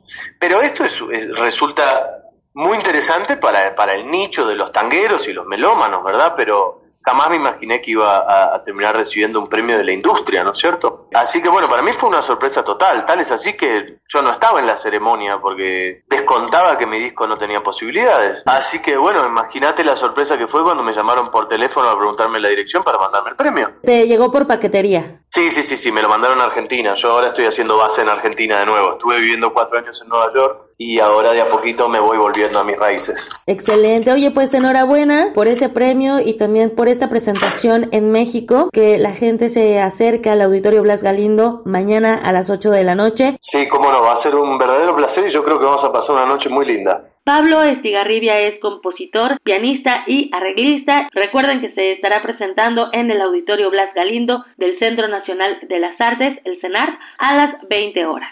Pasando a otra información, en el Foro Shakespeare se está presentando hasta el 28 de junio la comedia Mujeres que compran flores. Esta obra tiene como argumento la alquimia de las relaciones humanas que siempre es posible en un marco de poesía y amor. La clarividencia de las cartas del tarot, la sabiduría de las flores y las claves de los símbolos jungianos posibilitan en las protagonistas de la obra su difícil reencuentro, así como el atisbo de la dimensión cósmica de su naturaleza femenina. Escuchemos más detalles de esta propuesta escénica en voz de Paola Izquierdo, parte del elenco de Mujeres que compran flores. Mujeres que compran flores es un texto de María Chayo, quien también es la productora de la obra, y la dirección es de Morris Sabariego. El pretexto pues es dos amigas que se encuentran después de muchos años y bueno, entre la plática del, de los ayeres se ponen a hacerse entre ellas una tirada de tarot en la que pues van como arreglando cosas que habían quedado pendientes entre ellas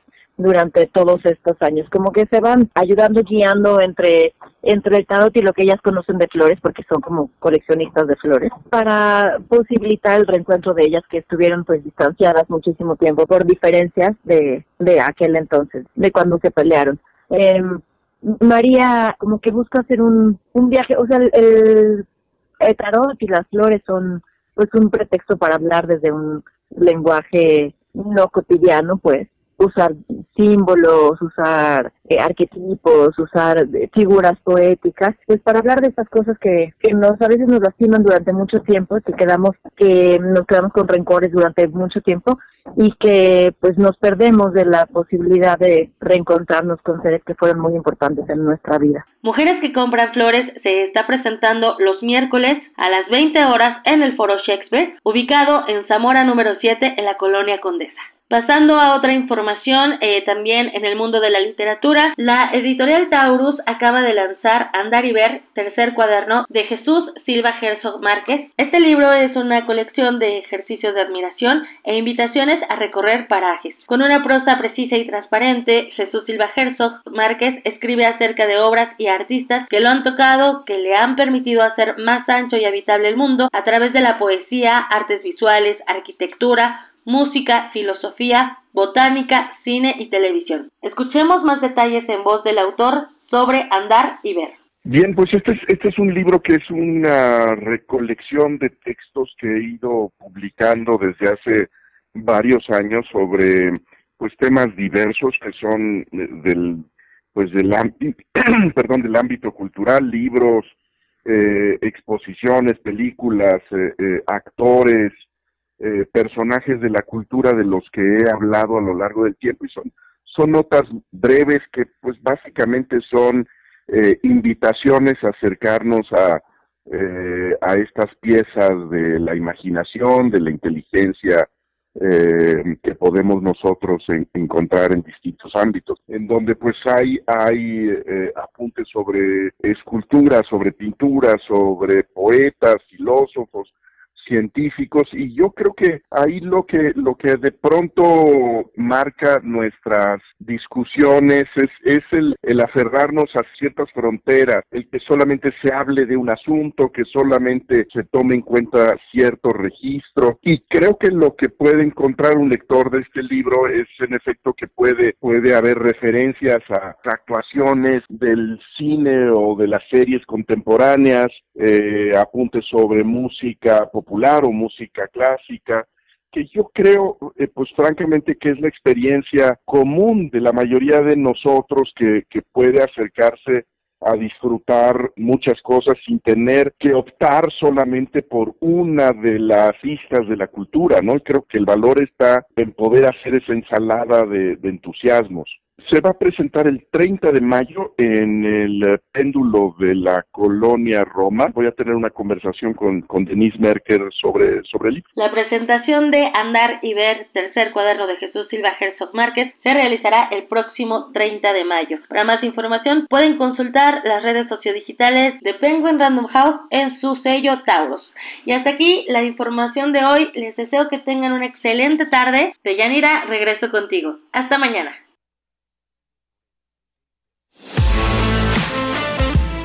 Nacional RU.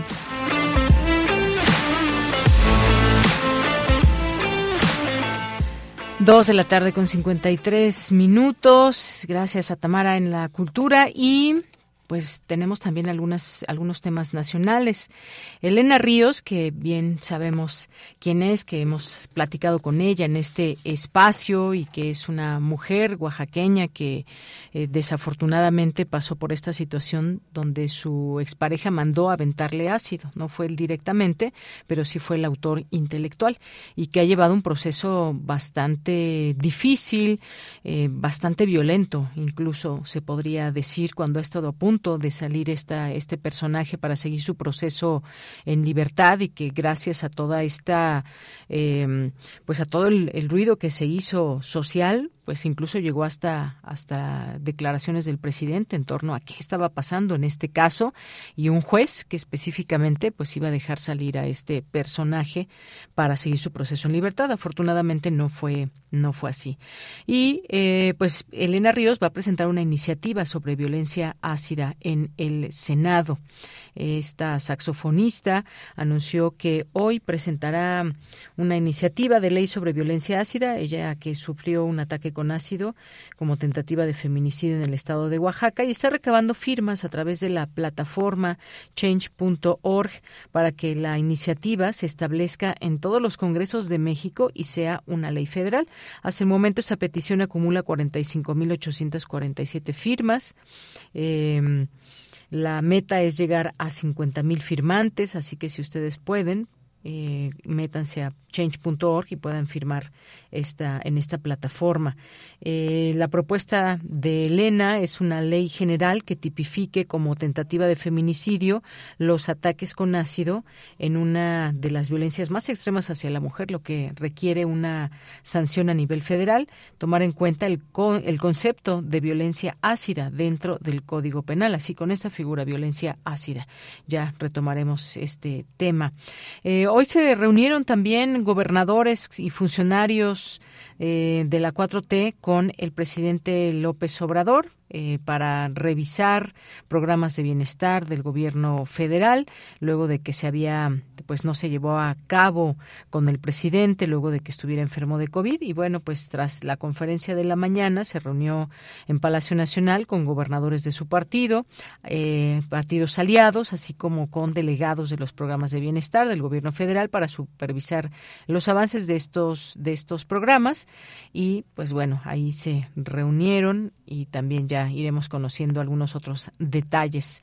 Y pues ya nos vamos a despedir, nos vamos a despedir con, eh, con Tina Turner, por supuesto, esta estrella que hablábamos, toda una leyenda del rock, una estrella icónica de la música que mm, falleció hoy a los 83 años, que cautivó pero también inspiró a millones de personas en el mundo, su forma tan característica de vestir, de peinarse sobre todo, y bueno, pues esto se dio a conocer a través de sus representantes, aunque no se revelaron las causas de su muerte, aún eh, se sabe que siempre mantuvo un espíritu de jovialidad. Bueno, pues nos vamos a despedir con esta canción que se llama We Don't Need Another Hero, no necesitamos otro héroe. Con esto nos despedimos, lo esperamos mañana en punto de la una de la tarde y recuerden, tenemos esta invitación para el martes para que nos acompañen a hacer programa, el programa en vivo aquí desde la sala Julián Carrillo. Nos despedimos a nombre de todo el equipo, soy de Yanira Morán, gracias, buen provecho y hasta mañana.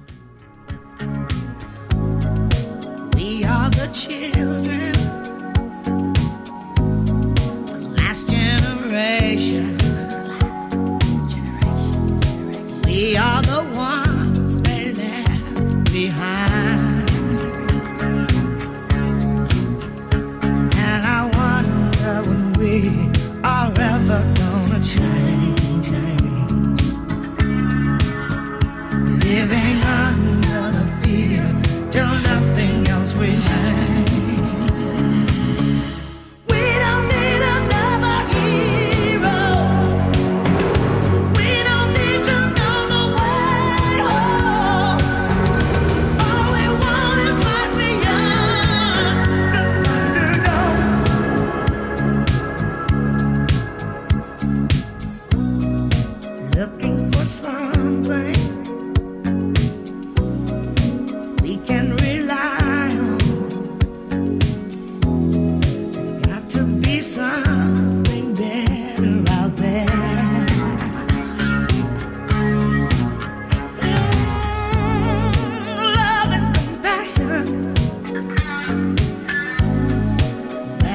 is coming.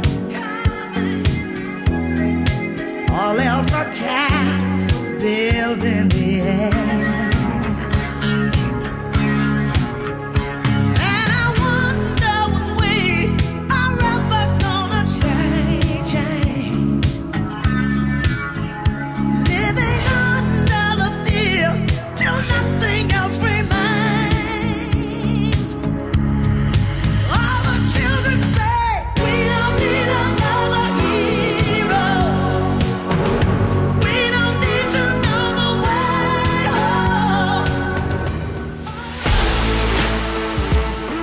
Radio UNAM presentó Prisma RU.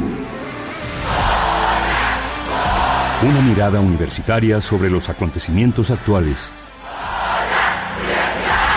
Prisma RU. Relatamos al mundo.